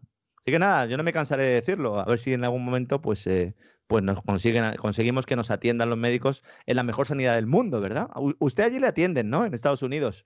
A, mí yo no he tenido ningún problema, yo no he tenido ningún problema para que, que realmente me atiendan. Siempre me han atendido muy bien y, punto final. O sea, no, no, he tenido jamás, jamás, jamás ningún tipo de, de, problema con la atención médica y además tengo que decir que la atención médica es mucho mejor que en España y además es más barata. Es decir, con todo lo que se suele contar y todas estas historias, yo pago una sociedad médica y la pago todos los meses y me sale muchísimo más barato que lo que me costaba en España, que tenía que pagar a la pública por narices y luego además tenía que pagar a la privada para tener un servicio médico mejor y entonces entre una y otra cosa pues, pues era una barbaridad lo que tenía que, que, pagar, ¿no? Pero, pero incluso la, la privada en España era bastante, bastante más, más cara que la que pago aquí. O sea que ya con eso le digo bastante. y me atienden de maravilla. Porque ese, es otro de los problemas que tiene un sistema público como el que tenemos nosotros, que en realidad lo que estás es desincentivando el, que haya una competencia en el mercado y, no consigues el objetivo, que es que también cuando hay un mercado, obviamente, pues que tengas una competencia y que luchen por esa competencia, ¿no? Tradicionalmente. Sí, y, además tengo que decirle que no solamente es que el servicio es muy bueno, que es muy bueno, es que a veces hasta, hasta eh, me resulta excesiva la amabilidad con la que me tratan. Es decir, llego y me tratan de una manera y llamándome por mi nombre y ya cuando aparezco me reconocen y todo lo demás, que es que verdaderamente hay momentos en que, en que tengo una sensación de que es excesivo, ¿no? Porque además yo estoy en un centro de junior, que es una manera, eh, perdón, de, de, senior, que es una manera muy elegante de, de llamar a la gente que, que, ya, en fin, ha superado los 60 años, ¿no? Usted entonces, muy no le veo, ¿eh? Junior no, no, soy ni yo. No, senior, senior.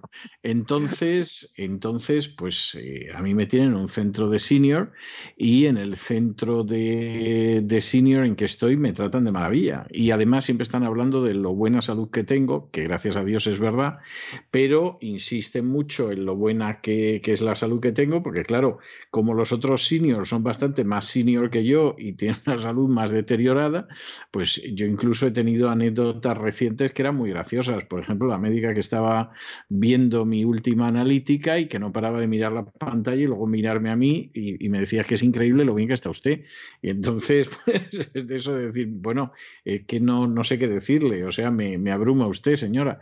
Pero, pero, el punto al que voy es que el cuidado es excelente. Te están haciendo pruebas absolutamente por todo y el coste es un coste muy, muy modesto. O sea, yo pagaba mucho más por la Unión Madrileña, que era la sociedad en la que yo estaba en España, podía haber estado en Sanitas o en cualquiera de estas, pero bueno, estaba en la Unión Madrileña y yo pagaba más, el servicio era bueno, pero me mareaba mucho más, tenía que moverme a más sitios, etcétera, etcétera. Y tenía y pagaba más de lo que pagó aquí en Estados Unidos. Y encima, cuando yo aquí en Estados Unidos pago más precisamente por la edad que tengo. Es decir, si yo tuviera 10 años menos o 20 años menos o 5 años menos, pues todavía pagaría menos porque se supone que tendría una edad donde me van a pasar menos cosas, o sea, el seguro me saldría más barato. Y, de hecho, eh, gente muy cercana a mí, pues paga por aquí, por los seguros, una cantidad que es que en España no te dan ni el bote de aspirinas. O sea, esa, esa es la realidad. O sea, esa es la realidad. Yo cuando oigo esto de la gente que se muere a la puerta de los hospitales, ah, desde luego lo de los lo de los corresponsales españoles en Estados Unidos es algo verdaderamente increíble. Además, se, presentan falsos debates porque, por ejemplo, igual que se ha hablado en muchas ocasiones del cheque escolar para introducir competencia entre los centros, es decir, que en lugar de darse el dinero al centro educativo, que se dé al padre y que el padre elija a qué centro educativo lleva, lleva, al crío, entonces, claro, ahí ya cambia todo, porque entonces ya tiene que haber competencia para atraer ese, esos alumnos y, por lo tanto, pues tiene que haber una búsqueda del talento, meritocracia, todo lo que no hay. ¿no? Pues en el caso de la sanidad, igual, un sistema de cheque sanitario que garantice la universalidad del acceso es decir, un sistema completamente privado, pero universal, costeando el seguro de aquellas personas que no sean capaces de pagarlo por sí mismas. Es que es evidente, y es que el modelo está. Y en lugar de ir a ese modelo, pues lo que se hace es, se acaba con, el, con la calidad del sistema público, se reduce notablemente, mientras se beneficia a unas empresas que están muy lejos de trabajar en, un entorno de competencia, ¿no? Con lo cual al final siempre pierden los mismos y siempre ganan los mismos, ¿no? Los empresarios o los empresarios eh, cercanos al poder y, el propio poder, ¿no? Entonces el, el sistema tiene que ir a una modificación, sí o sí. No sé si será ahora en la etapa covidiana o en el futuro, pero bueno. Eh, para eso es fundamental leer, es fundamental conocer las cosas. Y nada, me alegro de que esté usted en, plenas facultades, en plenas condiciones, don César, porque nos van a quedar. nos queda mucha, tela que cortar, ¿eh? Sí, no, no, no me cabe la menor duda, pero bueno, ya no será hoy. Nos, nos hablamos, nos hablamos eh, mañana, y continuamos con todas estas cosas. mañana seguimos. Un fuerte abrazo, don César, encantado. Un, un saludo para todos los. Recuerda que puedes escuchar este audio horas antes de su estreno y sin publicidad suscribiéndote en cesarvidal.tv.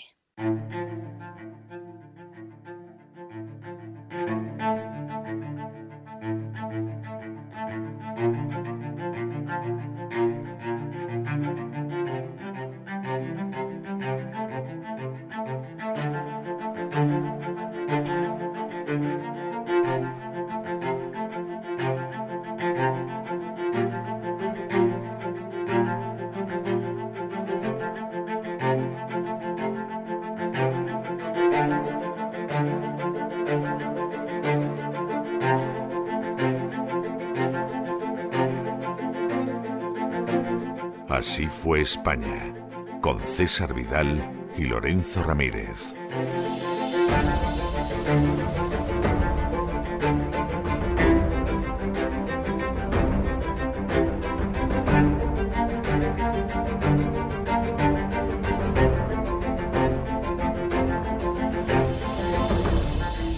Estamos de regreso y estamos de regreso para hablar de ese Así fue España, de la época, todavía estamos en ella, en que España todavía no pasaba de ser primero Iberia, luego Hispania, no era todavía la nación española, pero desde luego había despertado las codicias de fenicios, de griegos, de cartagineses y también de romanos. Nos quedamos en ese momento absolutamente trascendental en que se dividía por un lado España entre una zona de influencia cartaginesa que llegaba hasta el Ebro y una zona de influencia romana que también quedaba limitada por el Ebro. Límites que a Roma no le habían gustado, pero que no tenía más remedio que aceptar porque ante la amenaza de los galos que estaban en la llanura del Po no podía embarcarse en una guerra de ultramar en la lejanísima aunque en el mapa parezca tan cercana, península ibérica.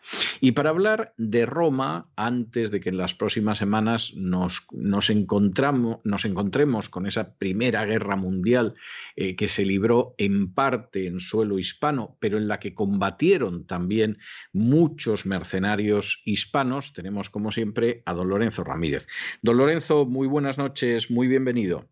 ¿Qué tal? Buenas noches, don César. Encantado de estar aquí un día más. A ver si nos enteramos un poco de, bueno, pues lo que, lo que ha pasado en España, ¿no? Y lo que ha pasado en España y que no nos enseñan en las escuelas. Hay que recordar que Roma y Cartago habían sido aliadas durante muchos años, eh, lo comenté el otro día. También hay que decir que esa guerra mundial de la que usted habla era cuestión de tiempo que se produjera, o sea, el forastero, este mar es demasiado pequeño para los dos, ¿no? Que comentaba un historiador, efectivamente era así, una paz imposible, pero hay que decir que, bueno, durante siglos se habían establecido relaciones eh, pacíficas. Pero los cartagineses no se fiaban y, obviamente la expresión de Roma eh, por la península italiana era un hecho. Luego, posteriormente, como bien dice, situando el Ebro de frontera, que, bueno, pues comenzaron las tensiones y posteriormente dieron lugares a guerras, ¿no? Pero en aquella época Roma todavía no era, no era el, imperio eh, al que muchos eh, conocemos y era pues una república que estaba comenzando también a, dar sus, no si no sus primeros pasos, pero por lo menos estaba todavía en, claro ascenso, ¿no? Casi, casi comenzando. La verdad es que la historia de Roma es apasionante. Eh, yo he dedicado muchísimas horas de mi vida a traducir del latín a los historiadores romanos y a estudiar la historia de Roma y tengo que reconocer que han sido horas de inmenso placer. No, no considero desperdiciada ni una sola hora de mi vida que me haya dedicado a leer a los clásicos latinos o que me haya dedicado a estudiar la historia de Roma y el periodo de la República es especialmente interesante. Ese periodo de la República que desemboca en el imperio es enormemente interesante y lo son también los albores de Roma. Tito Livio, que intentó contar todo lo que era Roma desde los principios hasta el periodo del final de la República, que insisto, a mí me parece la etapa más interesante de la historia romana, ya decía en el prefacio de sus décadas en que estudiaba Roma y que desgraciadamente no nos han llegado al completo, ya decía en ese prefacio que él no podía garantizar que lo primero que se contaba de la historia de Roma fuera cierto, con lo cual eh, ya se curaba en salud. Es decir, a medida que vamos avanzando en la historia de Roma, etcétera, pues pisamos un terreno más sólido, pero no está nada claro que lo primero que se cuenta sea cierto. Y es curioso que cuando él habla de la fundación de Roma, eh, convencionalmente en el año 753 a.C. y habla del primer rey de Roma, que fue Rómulo, que según el mito había sido llevado al cielo en el momento de su muerte, es decir, murió y no se encontró el cadáver porque se lo llevaron al cielo. Tito Livio relata que lo más seguro es que el Senado lo asesinó que trocearon el cadáver, que descuartizaron el cadáver de Rómulo y que los senadores lo escondieron debajo de las ropas, los pedazos del cadáver que se llevaran para que no apareciera el cadáver. paradoja. Luego dijeron, ¿eh? sí, luego dijeron, a los lobos y al final acaba descuartizado, ¿no? Sí.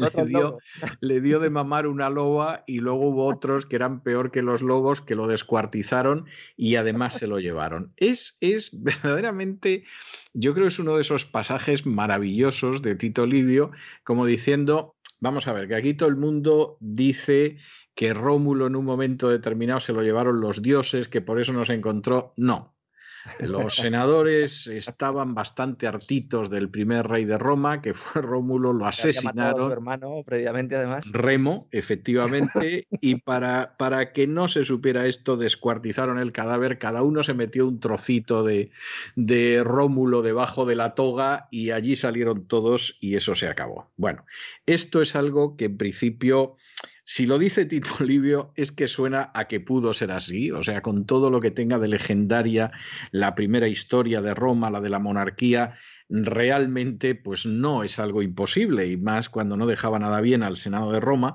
pero lo que podemos decir de Roma pisando un terreno un poco más sólido es que en el primer milenio, en los inicios del primer milenio, entran unos pueblos arios en lo que ahora es la península itálica, los hombres de la cultura de Villanova, y hay una parte de estos arios que se establecen en lo que era el Valle del Tíber y en los montes albanos que están cerca, que es donde surgió Roma. ¿Pero los etruscos eh, eran o no? No, los etruscos llegan con posterioridad, no conocemos muy bien el origen de los etruscos porque efectivamente eh, los etruscos son un pueblo misterioso, para mí enormemente interesante. Yo creo que una de las grandes desgracias de la historia antigua es que no hemos descifrado el lenguaje de los etruscos y además hubo un enorme interés por gobernantes romanos por eh, destruir las obras históricas de los etruscos, porque ellos todavía el etrusco sí lo podían leer.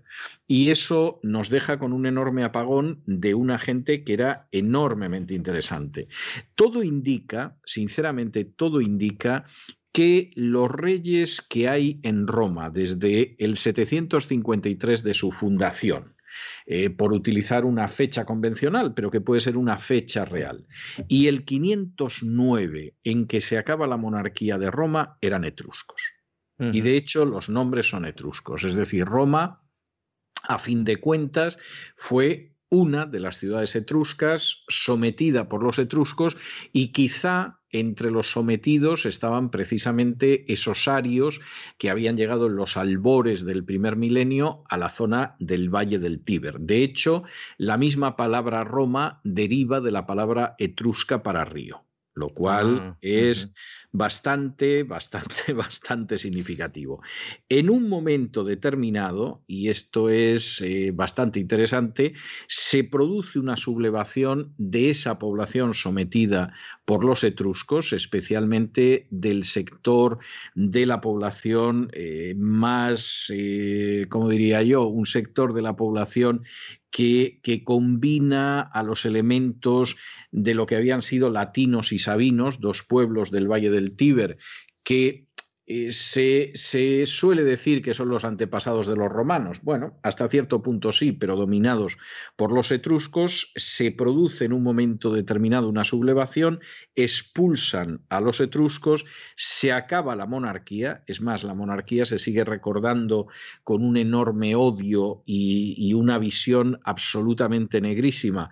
Yo creo no solo porque fuera la monarquía, sino porque además era un dominio extranjero, que era el de los etruscos, y además se da la circunstancia de que aparece una leyenda que supuestamente justifica el que en un momento determinado se acabara la monarquía y se implantara la república, que es la leyenda de la violación de Lucrecia. ¿no? Entonces Lucrecia era una dama romana a la que viola Tarquino el Soberbio, el último rey de Roma, y el pueblo se indigna ante la violación de Lucrecia y entonces decide expulsar a la monarquía y lo único que queda en Roma es la república. Que efectivamente en Roma se acaba la monarquía, pero era una monarquía etrusca, y que lo que queda es una república, yo creo que eso no tiene discusión. Ya lo de Lucrecia, pues está por ver, aunque hubiera sido real el papel que tuvo verdaderamente en la formación de la República Romana. La República Romana empieza, además de una manera muy curiosa, que es con una división del pueblo romano en dos sectores muy diferenciados, que eran los patricios y los plebeyos. Los patricios posiblemente procedían de ese estrato primitivo de romanos que eran los latinos y los sabinos. Esto aparece en las leyendas sobre Rómulo, cuando la gente de Roma eh, no tiene mujeres y entonces raptan a las sabinas y posteriormente cuando los sabinos vienen a recuperar, a liberar a sus hijas, las sabinas les enseñan los hijos que han tenido de los romanos y entonces en vez de producirse el exterminio de los romanos, lo que hay es, es la creación de Roma sobre la base de romanos y sabinos. Bueno, seguramente hay algo de verdad en esa leyenda de, Rómulo, aparte de lo del rapto de las Sabinas, que por cierto dio lugar a una película muy divertida de Roger Moore, en la época en que Roger Moore era jovencísimo y hay una película sobre el rapto de las Sabinas en que le encarga Rómulo y es muy posible que los patricios efectivamente eh, fueran esa primera población de latinos y sabinos que formaron la inicial Roma. Por cierto, tengo que decir que además gente que funcionaba de manera oligárquica, se agrupaban en clanes familiares a los que llamaban gentes, al frente de cada clan había un pater, es decir, un padre, una suma de clanes daba lugar a una curia, una suma de curias daba lugar a las tribus y curiosamente, y esto es muy importante, hay que tenerlo en cuenta porque somos mucho más romanos de lo que podemos pensar, existían unos lazos que eran los lazos de clientela. Estas familias patricias, estos grupos patricios que tenían un jefe al frente de cada familia, tenían una serie de clientes que era gente que les estaba agradecida y que por lo tanto esto suena al padrino. Yo sé que suena. No, y ha cambiado poco España en este aspecto. Cambiado también. Estamos hablando de los patricios, que eran, eh, bueno, pues eh, las clases aristocráticas vinculadas a la antigua monarquía, ¿no? Teóricamente descendientes en su momento de los primeros senadores, ¿verdad? Y que inician el gran conflicto social entre patricios y plebeyos que algunos quieren seguir blandiendo en la actualidad, ¿no? Sí, aunque lo único que indica es que no conocían muy bien la, no conocen muy bien la historia de Roma, porque la verdad es que los plebeyos que efectivamente estos no estaban relacionados con, con, esa población inicial de patricios y de latinos, es muy posible que esos plebeyos estuvieran relacionados con los vencidos etruscos. Es curioso porque esos plebeyos, por ejemplo, y esto es muy interesante, tenían una cultura matriarcal. Es decir, a diferencia de los patricios que tomaban el nombre del padre, los plebeyos tomaban el nombre de la madre. Y eso hacía que los patricios se, eh, se, burlaran de ellos diciendo que eran hijos de padre desconocido. Porque el nombre que tomaban era el de la madre, decían otras cosas peores que, en fin, por educación no vamos a repetir y porque este espacio también lo escuchan niños, pero, pero efectivamente los patricios los despreciaban absolutamente por eso y esos plebeyos no tenían derechos políticos. Es decir, tenían derechos civiles, podían dedicarse al comercio, adquirir bienes, etc. Y bueno, de hecho, no eran esclavos, eran agricultores, comerciantes, artesanos, también trabajaban como asalariados. En algunos casos tenían pequeños latifundios, pequeños, pero algo tenían. Pero obviamente la diferencia era que no eran ciudadanos eh, en sentido absoluto porque no podían elegir al gobernante, claro. Efectivamente. Y estos plebeyos pues no tenían derechos políticos y tampoco podían casarse con los patricios. El matrimonio entre patricios y plebeyos estaba rigurosamente prohibido. Es algo curioso porque esto se repite muchísimo en lo que es la historia de los arios. Es decir, los arios llegan a la India y establecen un sistema de castas que en realidad ellos no llaman de casta sino de color. La palabra varna en védico significa color, no significa una división social, sino una división racial. Esos mismos arios llegan como latinos y sabinos al valle del Tíber y en el momento en el que se pueden quitar a los etruscos de encima como reyes, establecen inmediatamente unas normas matrimoniales que les impide, que impide a los patricios casarse con los plebeyos. O sea, es una de estas cosas absolutamente clarísimas en ese sentido. Y lo que sí es verdaderamente admirable es que en esos dos siglos que van desde el año 509, en que la aristocracia de los patricios se quita de encima a los etruscos y la monarquía, lo que va sucediendo, y esto es algo admirable, es que en el espacio de dos siglos los plebeyos, de manera constante, continua, insistente, perseverante, se van igualando en derechos con los patricios. En primer lugar, consiguieron igualarse en derechos políticos y que se les reconociera la posibilidad de ocupar las más altas magistraturas del Estado y que incluso pudieran entrar en el Senado. En segundo lugar, y esto es algo maravilloso, consiguieron en torno al 326 a.C. que se suprimiera la esclavitud por deudas y a partir de ahí esos plebeyos se libraron de caer en la condición de esclavos, porque a lo mejor no podían pagar deudas, porque habían tenido una mala cosecha o varias malas cosechas seguidas. Y hay un elemento enormemente importante, y aquí entroncamos con la historia de España y con lo que va a ser ese enfrentamiento con Cartago, y es que en un momento determinado los plebeyos consiguen que efectivamente también ellos puedan participar del ager publicus, del eh, campo público. Hasta en el primer periodo de la República Romana, el campo público, por supuesto, lo controlaban los patricios, los plebeyos para acceder a ello, pues podían ser usufructuarios, pero tenían que pagar un canon o un alquiler, pero en un momento determinado, durante los siglos V y IV antes de Cristo, Roma va conquistando los pueblos de alrededor, va conquistando Italia. Y eso puso a disposición de la República Romana unas extensiones tremendas de terreno a las que entran también los plebeyos. Bueno, de hecho, algunos, algunos se acaban haciendo ricos eh, precisamente en ese proceso. Hablaba usted de las deudas no solo agrícolas, porque algunos plebeyos eran obligados a participar en, guerras, en campañas militares. Exacto. En ese periodo no ingresaban dinero, se tenían que endeudar, obviamente, y entonces, si luego no podían hacer frente a la deuda, es curioso, la ley decía que podían ser arrestados por el propio acreedor, quien tenía derecho a pasearlo encadenado por la ciudad para su humillación en búsqueda de algún familiar o amigo que se hiciese cargo de la deuda. Y al cabo de 60 días, el acreedor podía vender al prisionero como esclavo o incluso ejecutarlo.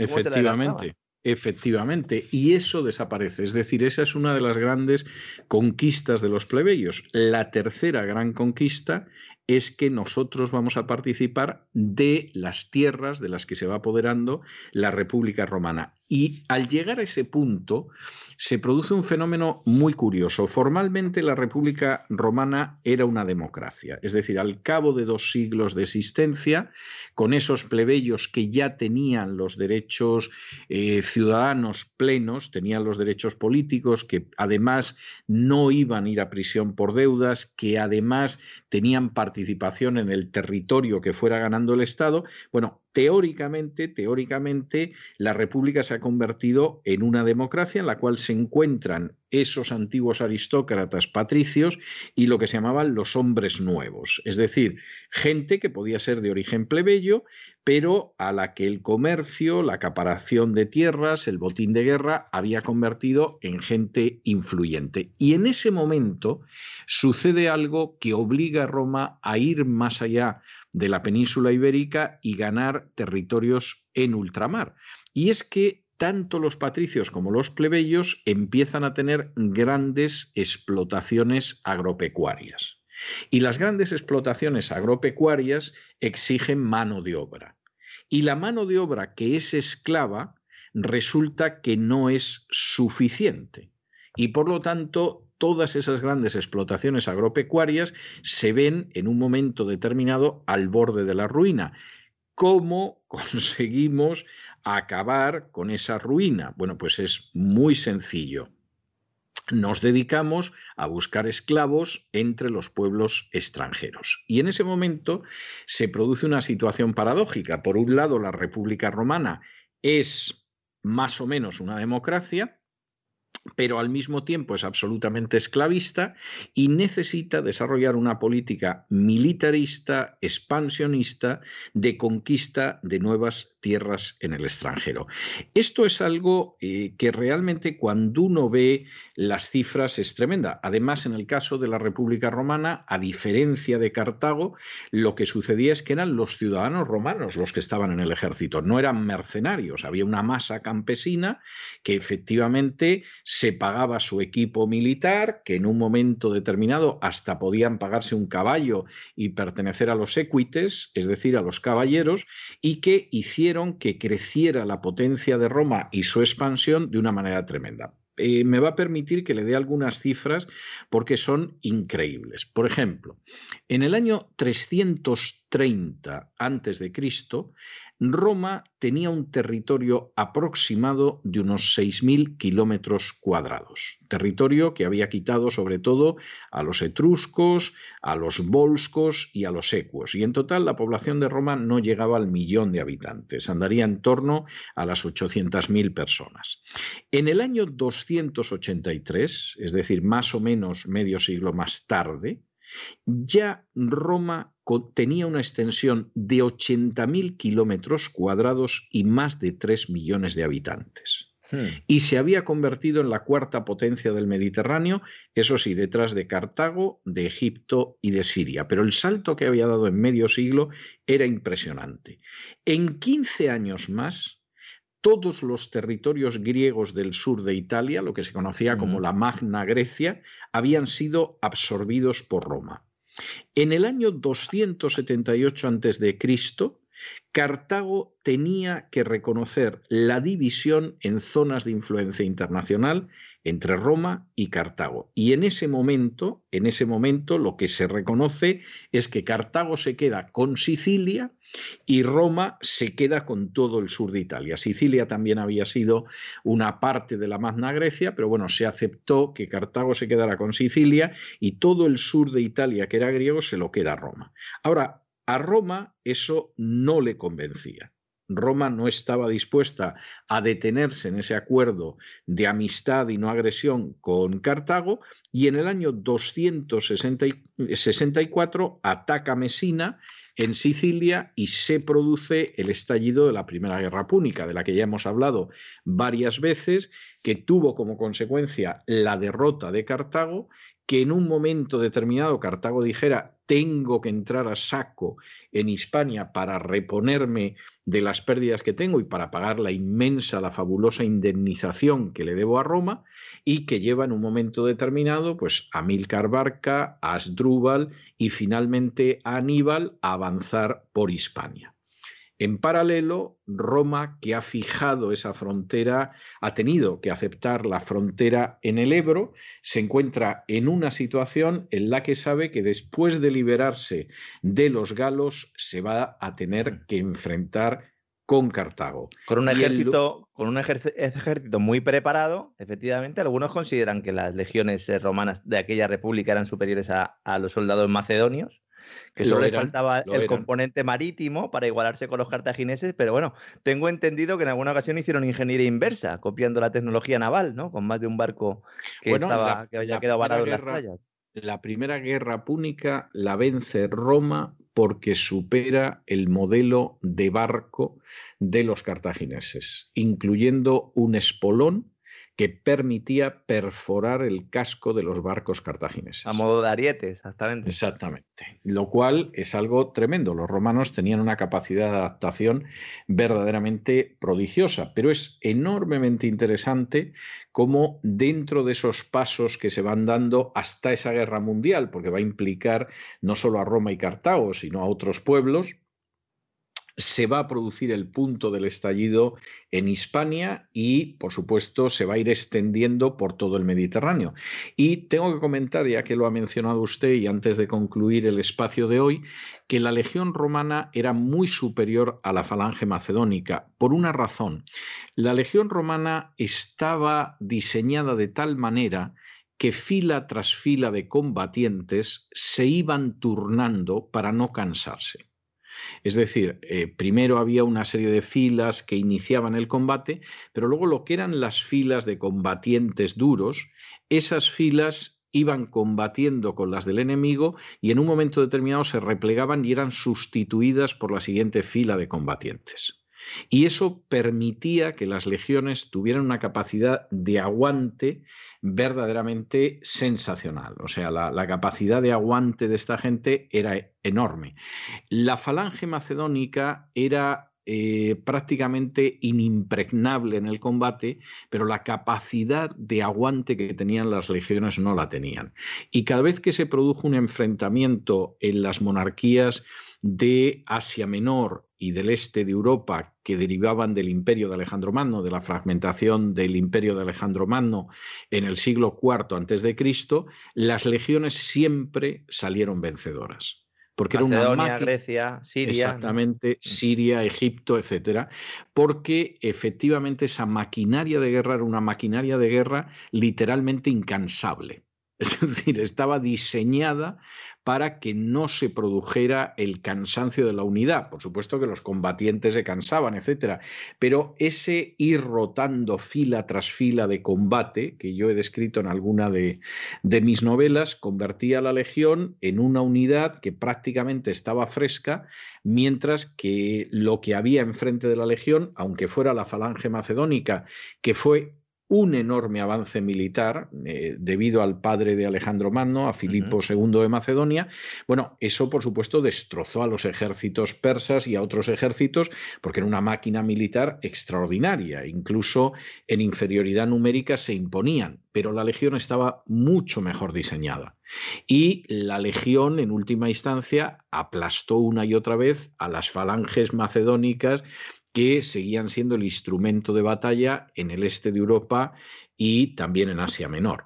Eh, vamos a ver cómo Aníbal consiguió derrotar una y otra vez a la falange, ah, perdón, a la legión romana, porque era un extraordinario táctico y de eso vamos a hablar, pero ya vamos a hablar en nuestro próximo programa en el que hablaremos de cómo esa guerra mundial estalló precisamente en España y cómo incendió prácticamente todo el Mediterráneo y cómo Además, literalmente. ¿eh? Literalmente. y cómo se decidió, esto es muy importante, la gente no lo sabe, pero se decidió estratégicamente en España y se decidió estratégicamente en España porque Escipión tenía un talento estratégico muy superior al de Aníbal. Pero eso, eso ya va a ser la próxima vez que nos encontremos, don Lorenzo. Como siempre, don César, nos quedamos con la miel en los labios, aprendiendo un poquito de historia. Y bueno, pues encantado una vez más. Nuestros oyentes están encantados y yo también de poder seguir aquí de primera mano la evolución de la historia española. Y con Aníbal y Escipión nos quedamos eh, para el próximo día. Don César, un fuerte abrazo. Un abrazo muy fuerte, don Lorenzo. Recuerda que puedes escuchar este audio horas antes de su estreno y sin publicidad suscribiéndote en cesarvidal.tv.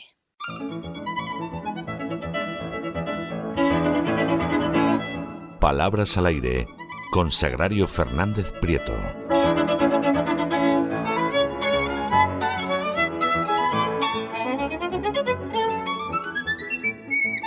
Pues estamos de regreso y estamos de regreso para entrar en esa parte del programa que ustedes saben que nos proporciona un generoso respiro, una generosa bocanada de cultura. Tenemos con nosotros a doña Sagrario Fernández Prieto y sus palabras al aire. Muy buenas noches, doña Sagrario. ¿Qué nos trae usted hoy? Muy buenas noches, don César. Pues vamos a empezar como siempre con la palabra del día del diccionario académico y hoy es cacaraquear, cacaraquear, porque nosotros decimos cacarear. Pero resulta que en Colombia, El Salvador, Honduras, México y Venezuela dicen cacaraquear a lo que hace un gallo o una gallina por las mañanas. Cacaraquear. Fíjese qué, diferencia, es como que cacarean más, ¿no? Es curioso la, diferencia de, palabra y esta sensación de onomatopeya, ¿no? sobre todo en la, versión de, de América. Y después de la palabra del día, Vamos a ver, hoy tenemos bastantes programas de radio, sobre todo de radio, algunos de televisión también, pero presentadores, eh, colaboradores, ya sabe, como calle hay poca, pues hay que quedarse en casa y ver qué hay en los medios. Y en un programa de radio eh, estaban comentando revistas del corazón y se paran en una fotografía de, de una actriz joven y hablan de, esta actriz, que por cierto es muy buena actriz, y, dice la presentadora, desde luego tiene mucha telegenia. Y dice la que estaba llevando la sección con ella, no sé si será inteligente, pero mona es. Telegenia. Está bien, bueno, bien, está, bien, está bien, está, muy bien, sí, Teniendo en cuenta que es una colaboradora de un programa de, de hora punta en la radio, en fin telegenia, que es una palabra que procede del francés significa conjunto de cualidades de una persona que la hacen atractiva en televisión. En televisión, en cine, o sea, eh, son personas que dan bien delante de una cámara. Son personas telegénicas, nada que ver con la inteligencia con la mayor naturalidad del mundo. No sé si será inteligente, pero es mona. Y en estos casos eh, lo que sí es curioso es cómo se sigue como si nada, como si la directora del programa, claro, tampoco la vas a corregir en directo, se entiende, pero como si no se hubiera escuchado nada y me imagino que en esos momentos pensarán que nadie lo haya escuchado, que nadie se haya dado cuenta, se haya dado cuenta. Pero siempre hay alguien, en fin. Continuamos con eh, un periodista eh, que acaba de, publicar un, libro, le están haciendo una entrevista y, el, periodista le pregunta, ¿y qué tal? ¿Es bueno el feedback? Feedback es, es una palabra de la que me han hablado a veces, si es correcta, si se debe utilizar, si hay algo para sustituirla. Feedback es una palabra inglesa que eh, estrictamente significa eh, retroalimentación. Es una palabra que procede de la tecnología y que significa retorno. Y ahora ha pasado a utilizarse en el lenguaje cotidiano. Es una incorrección que significa barbarismo, que significa que se considera un barbarismo, porque consiste en pronunciar o escribir mal palabras o en emplear vocablos impropios. Es decir, que no hay por qué utilizar feedback como en tantas otras ocasiones con los extranjerismos y con los términos ingleses, pues para empezar porque no los necesitamos. Hay que pensar siempre cuando tengamos dudas, solo es cuestión de retroceder una, generación, con acordarnos de lo que hubieran dicho nuestros padres, o si uno es muy joven, los abuelos, pues eh, ya es suficiente. Eh, es buena la impresión, es buena la opinión, ¿Qué sensaciones te transmite la gente o qué te dice la gente? Pero yo creo que impresión es lo más apropiado. Acabas de publicar un libro y el periodista te, pregunta y hasta ahora ¿qué, ¿qué impresión tienes? ¿Está funcionando? No hace ninguna falta la palabra feedback. Y feedback se utiliza mucho y me comentan que se utiliza mucho en el mundo empresarial, entre compañeros o hablando de... Habla, sí hablando de superiores, eh, decir, tengo la impresión de que fulanito refiriéndose al jefe no tiene un feedback positivo de ti. Se utiliza muchísimo con, en ese contexto. También pues en el mundo de la política. También. No, no tanto a lo mejor para hablar a, la masa, pero, pero para los políticos hablando entre ellos sí, sí, es muy común. Sí, se ha extendido muchísimo y es completamente innecesario porque, bueno, antes de utilizar feedback, eh, ¿cómo nos las arreglábamos? ¿Echábamos algo de menos? No. Pues es que una vez que ha entrado, pues si en determinados ambientes se empieza a utilizar, es una palabra que se dice bien, no porque se diga correctamente, sino porque no es difícil, ¿no? Feedback. Y hay mucha gente joven diciéndolo y sobre todo si se dice en ámbitos laborales, ya es una manera de que se extienda fácilmente, porque del ámbito laboral es muy fácil pasar al ámbito familiar y de ahí a la calle, o sea que por eso está tan, tan extendida. Pero insisto, tenemos que volver a lo que hemos dicho siempre antes de que eh, supuestamente supiéramos inglés, supuestamente porque lo saben muy poquitos y estos términos hubieran ido introduciéndose poco a poco. Pues bueno, has, escrito un libro, ¿qué tal va? ¿Qué impresiones te están dando? ¿Qué comentarios están haciendo? ¿Qué opinión tienen en la editorial? Hay cantidad de formas de decirlo sin utilizar este barbarismo, esta palabra inglesa. Y hoy tenemos... ¿Qué, reacción hay? Porque ¿Qué en reacción? muchos ¿Qué casos el término es, eh, la idea es reacción, sí, ¿no? Es reacción, decir, que reacción ha probado, ha, provocado esto, etcétera, ¿no? Sí, aquí en el, en el papel también tenía reacción, sí, también reacción, efectivamente. Pues seguimos con, eh, con palabras inglesas y vamos a tener bastantes. Director de un programa de radio a un colaborador. Eres la cover de Amy Winehouse. La cover, la la cover. cover. La voz inglesa cover eh, se aplica al arreglo o interpretación que un artista hace de una canción de otro. Y lo más normal es reemplazarla por, por versión. Lo curioso es que en este caso no se refería a eso, no se refería a que estuviera mm, haciendo una nueva versión de una canción de Amy Winehouse, es que estaba pues como imitando a, a Amy Winehouse. Es decir, que encima de utilizar cover, además de utilizar cover, no lo estaba haciendo correctamente. Eh, hay muchos ejemplos de esta palabra utilizada, eh, pues bueno, a pesar de que sea una palabra inglesa, extranjera y que podíamos utilizar una española, pues utilizada bien. Sobrecogió al público con su cover melancólico del canto americano, por ejemplo. Pues bien, ahí está bien utilizado. Pero en este caso no, porque se refería más a, parecerse a una persona, a, a imitar a una persona. Y eh, lo más correcto hubiera sido simplemente versión. Estás haciendo una buena, una estupenda versión de Amy Winehouse, o haber dicho el título de la canción, una buena versión de tal canción de, de esta señora. Y lo mismo puede utilizarse para cualquier arreglo, sea de una canción mm, de uno o de otro músico, o en fin, cual, el contexto siempre deja claro cuál es la procedencia y cuál es eh, original. Y sobre todo, además de utilizar una palabra inglesa, pues hay que utilizarla bien. No se puede decir eres la cover de Amy Winehouse, sino la cover. Estás haciendo una cover de una canción de Amy Winehouse, que de ahí se trataba. Entonces, esto que es otro barbarismo, una incorrección lingüística, cuando se utiliza un extranjerismo eh, sin, eh, sin ninguna necesidad. Y eh, también se podría haber sustituido, yo creo que a lo que se refería el contexto era, es como si estuviera imitando. Si hubiera dicho, eres la doble de Amy Winehouse, hubiera sido lo correcto y lo exacto. Además estaban en, en tono de broma, comentando y tal, pues eres como la doble de Amy Winehouse. Perfecto.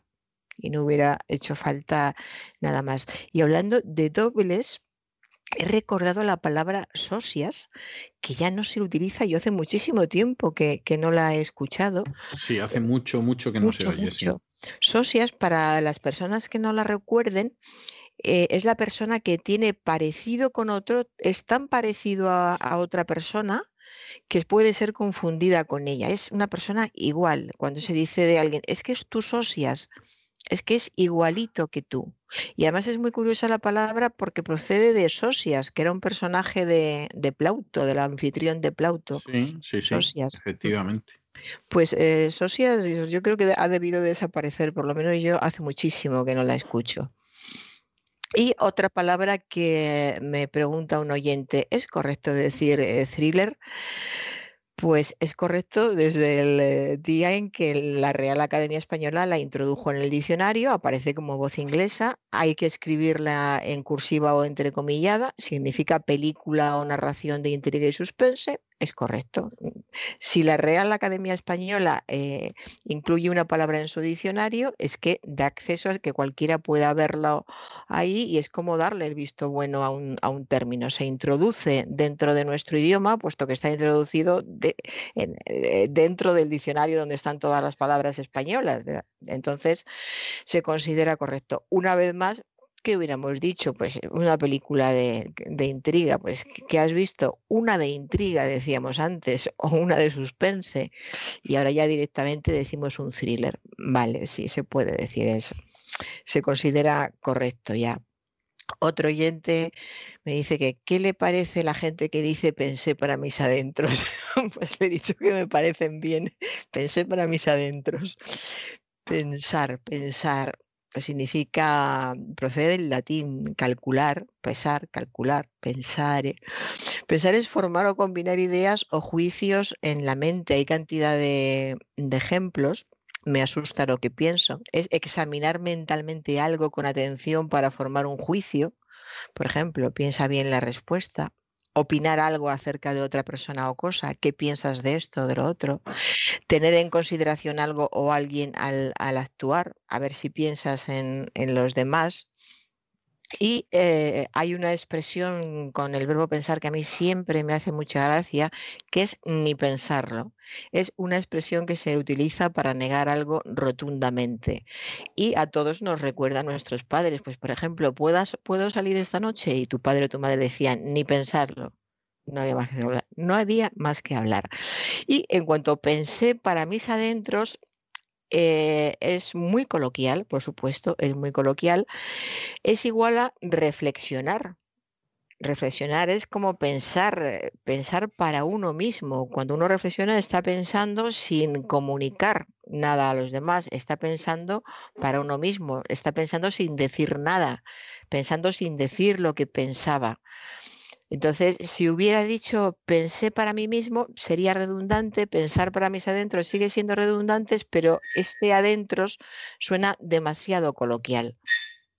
Entonces, pues bueno, eh, sería mejor decir, eh, pues eh, pensé para mí mismo, aunque sea también redundante, sería más correcto y lo ideal sería reflexioné, aunque parece que ya le quita algo de humanidad a la expresión, es decir, estuve reflexionando y ya eh, es algo más, más frío, ¿no? Pero bueno, sería correctísimo y pensé para mis adentros es coloquial, coloquial, pero no se puede decir que sea incorrecto. Y seguimos con la mente.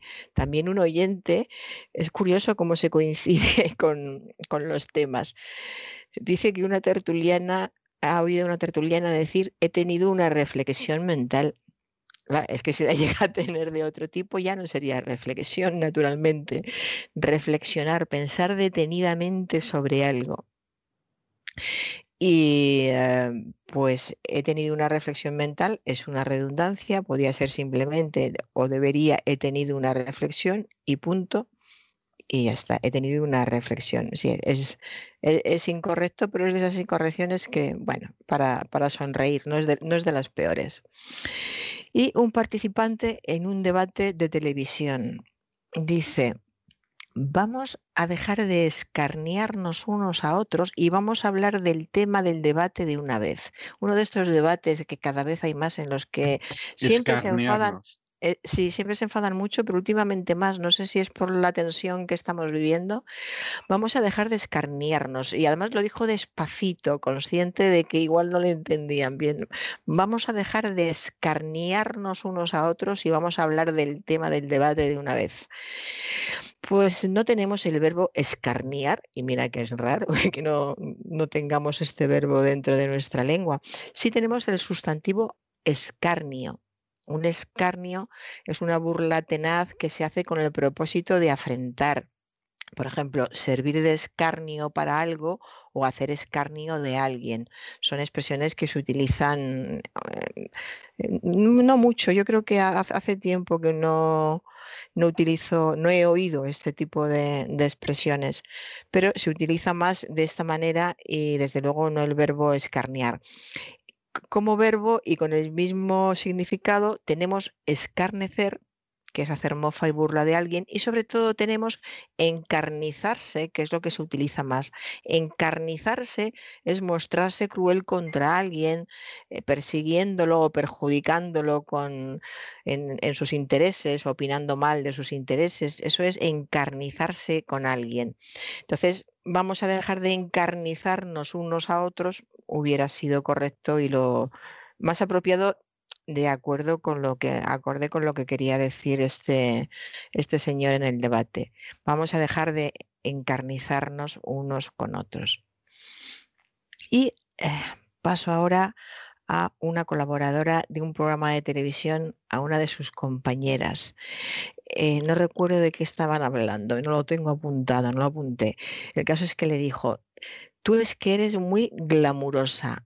La Madame Bovary del glamour. La Madame Bovary. La Madame Bovary. del ya. glamour.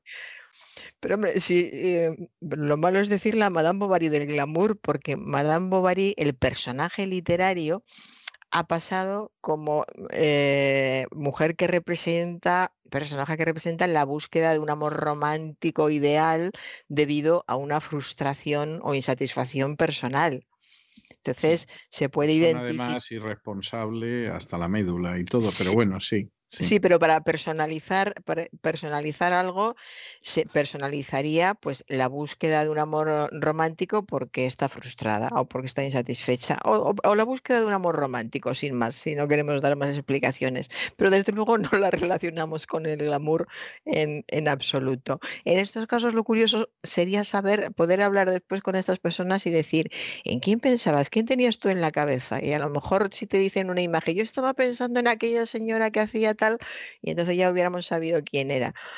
En fin, glamour, que por cierto, glamour se puede desde hace tiempo, eh, está adaptada al español, a nuestra fonética y, y a nuestra escritura, y se escribe como suena, glamour. Procede del francés en glamour que se escribe con O, pero nosotros podemos escribir glamour directamente y la define el diccionario como encanto sensual que fascina.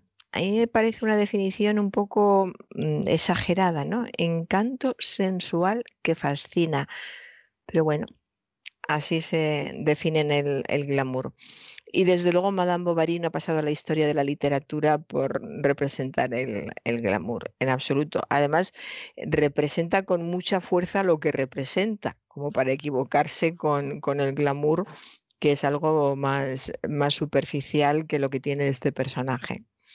Y la misma colaboradora, la misma colaboradora, en tono, e irónico, le dice a, a la compañera anterior, o sea que se nota que es un programa con buen ambiente, eres una mujer aquejada de virtudes, aquejada de virtudes. Se notaba que la quería bien y ah, la ironía está clara, pero yo creo que ya no se dio cuenta de este aquejar, porque aquejar es padecer una enfermedad o algún mal físico. La expresión más común es estar aquejado de achaques. que Lo utilizan mucho las, las personas mayores. Le preguntas a una persona muy mayor que qué tal está, pues aquí con mis achaques y algunos dicen, aquí aquejado con mis achaques o aquejado de achaques. Esa es la, la utilización normal.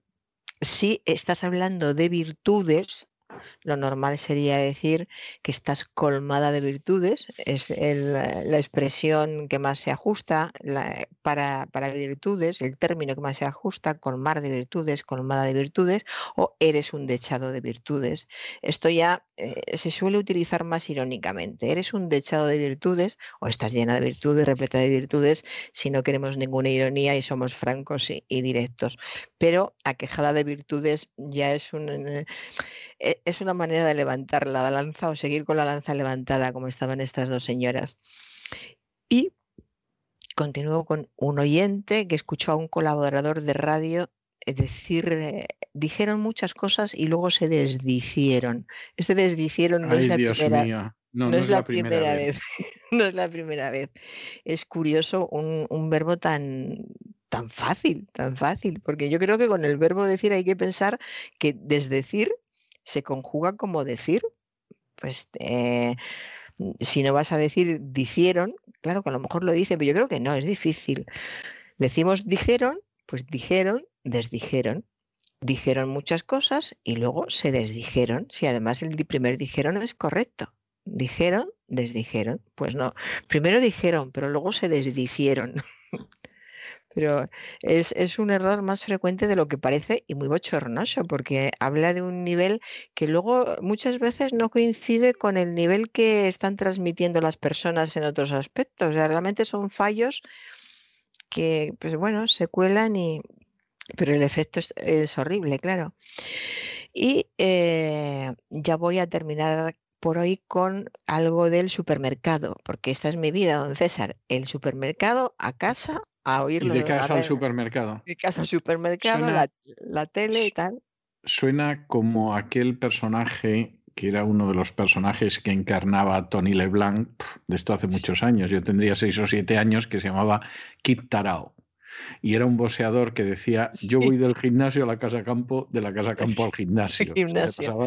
Se pasaba, el pobre la vida de la casa campo al gimnasio, del gimnasio a la casa campo, ¿no? Pues, bueno, pues yo entre el supermercado y la casa también paseo por un parque para, ah, para poder seguir adelante, porque si no, no hay manera.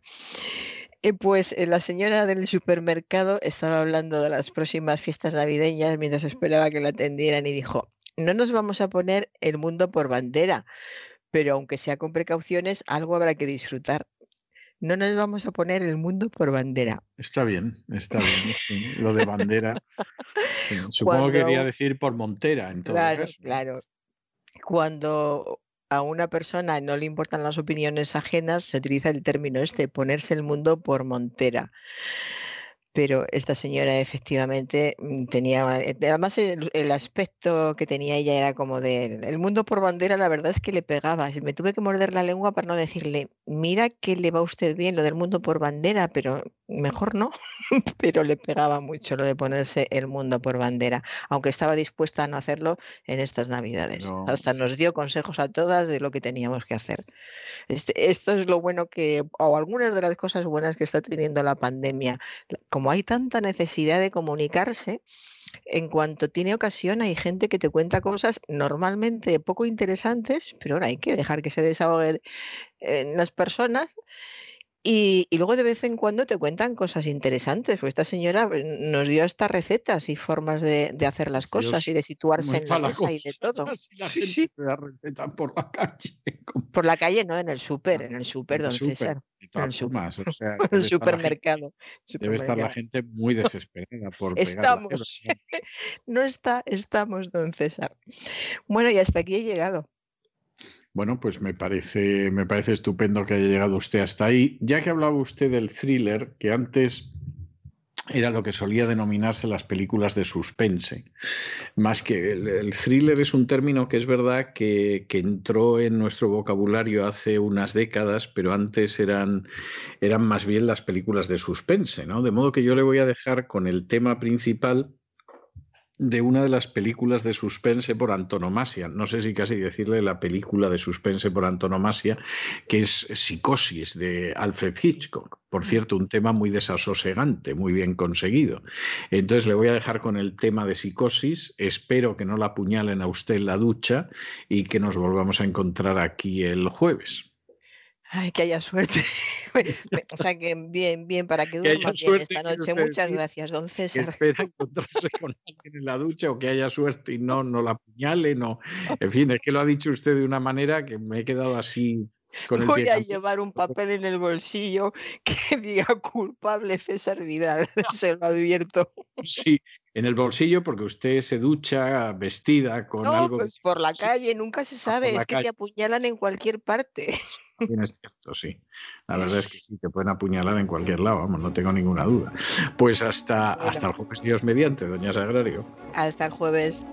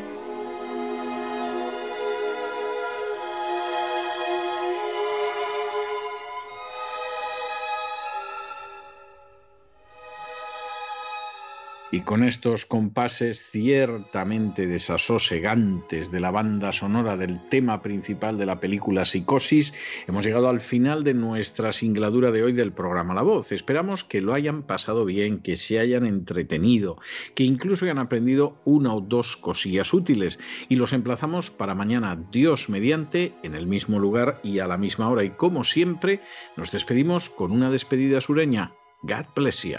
Que Dios los bendiga.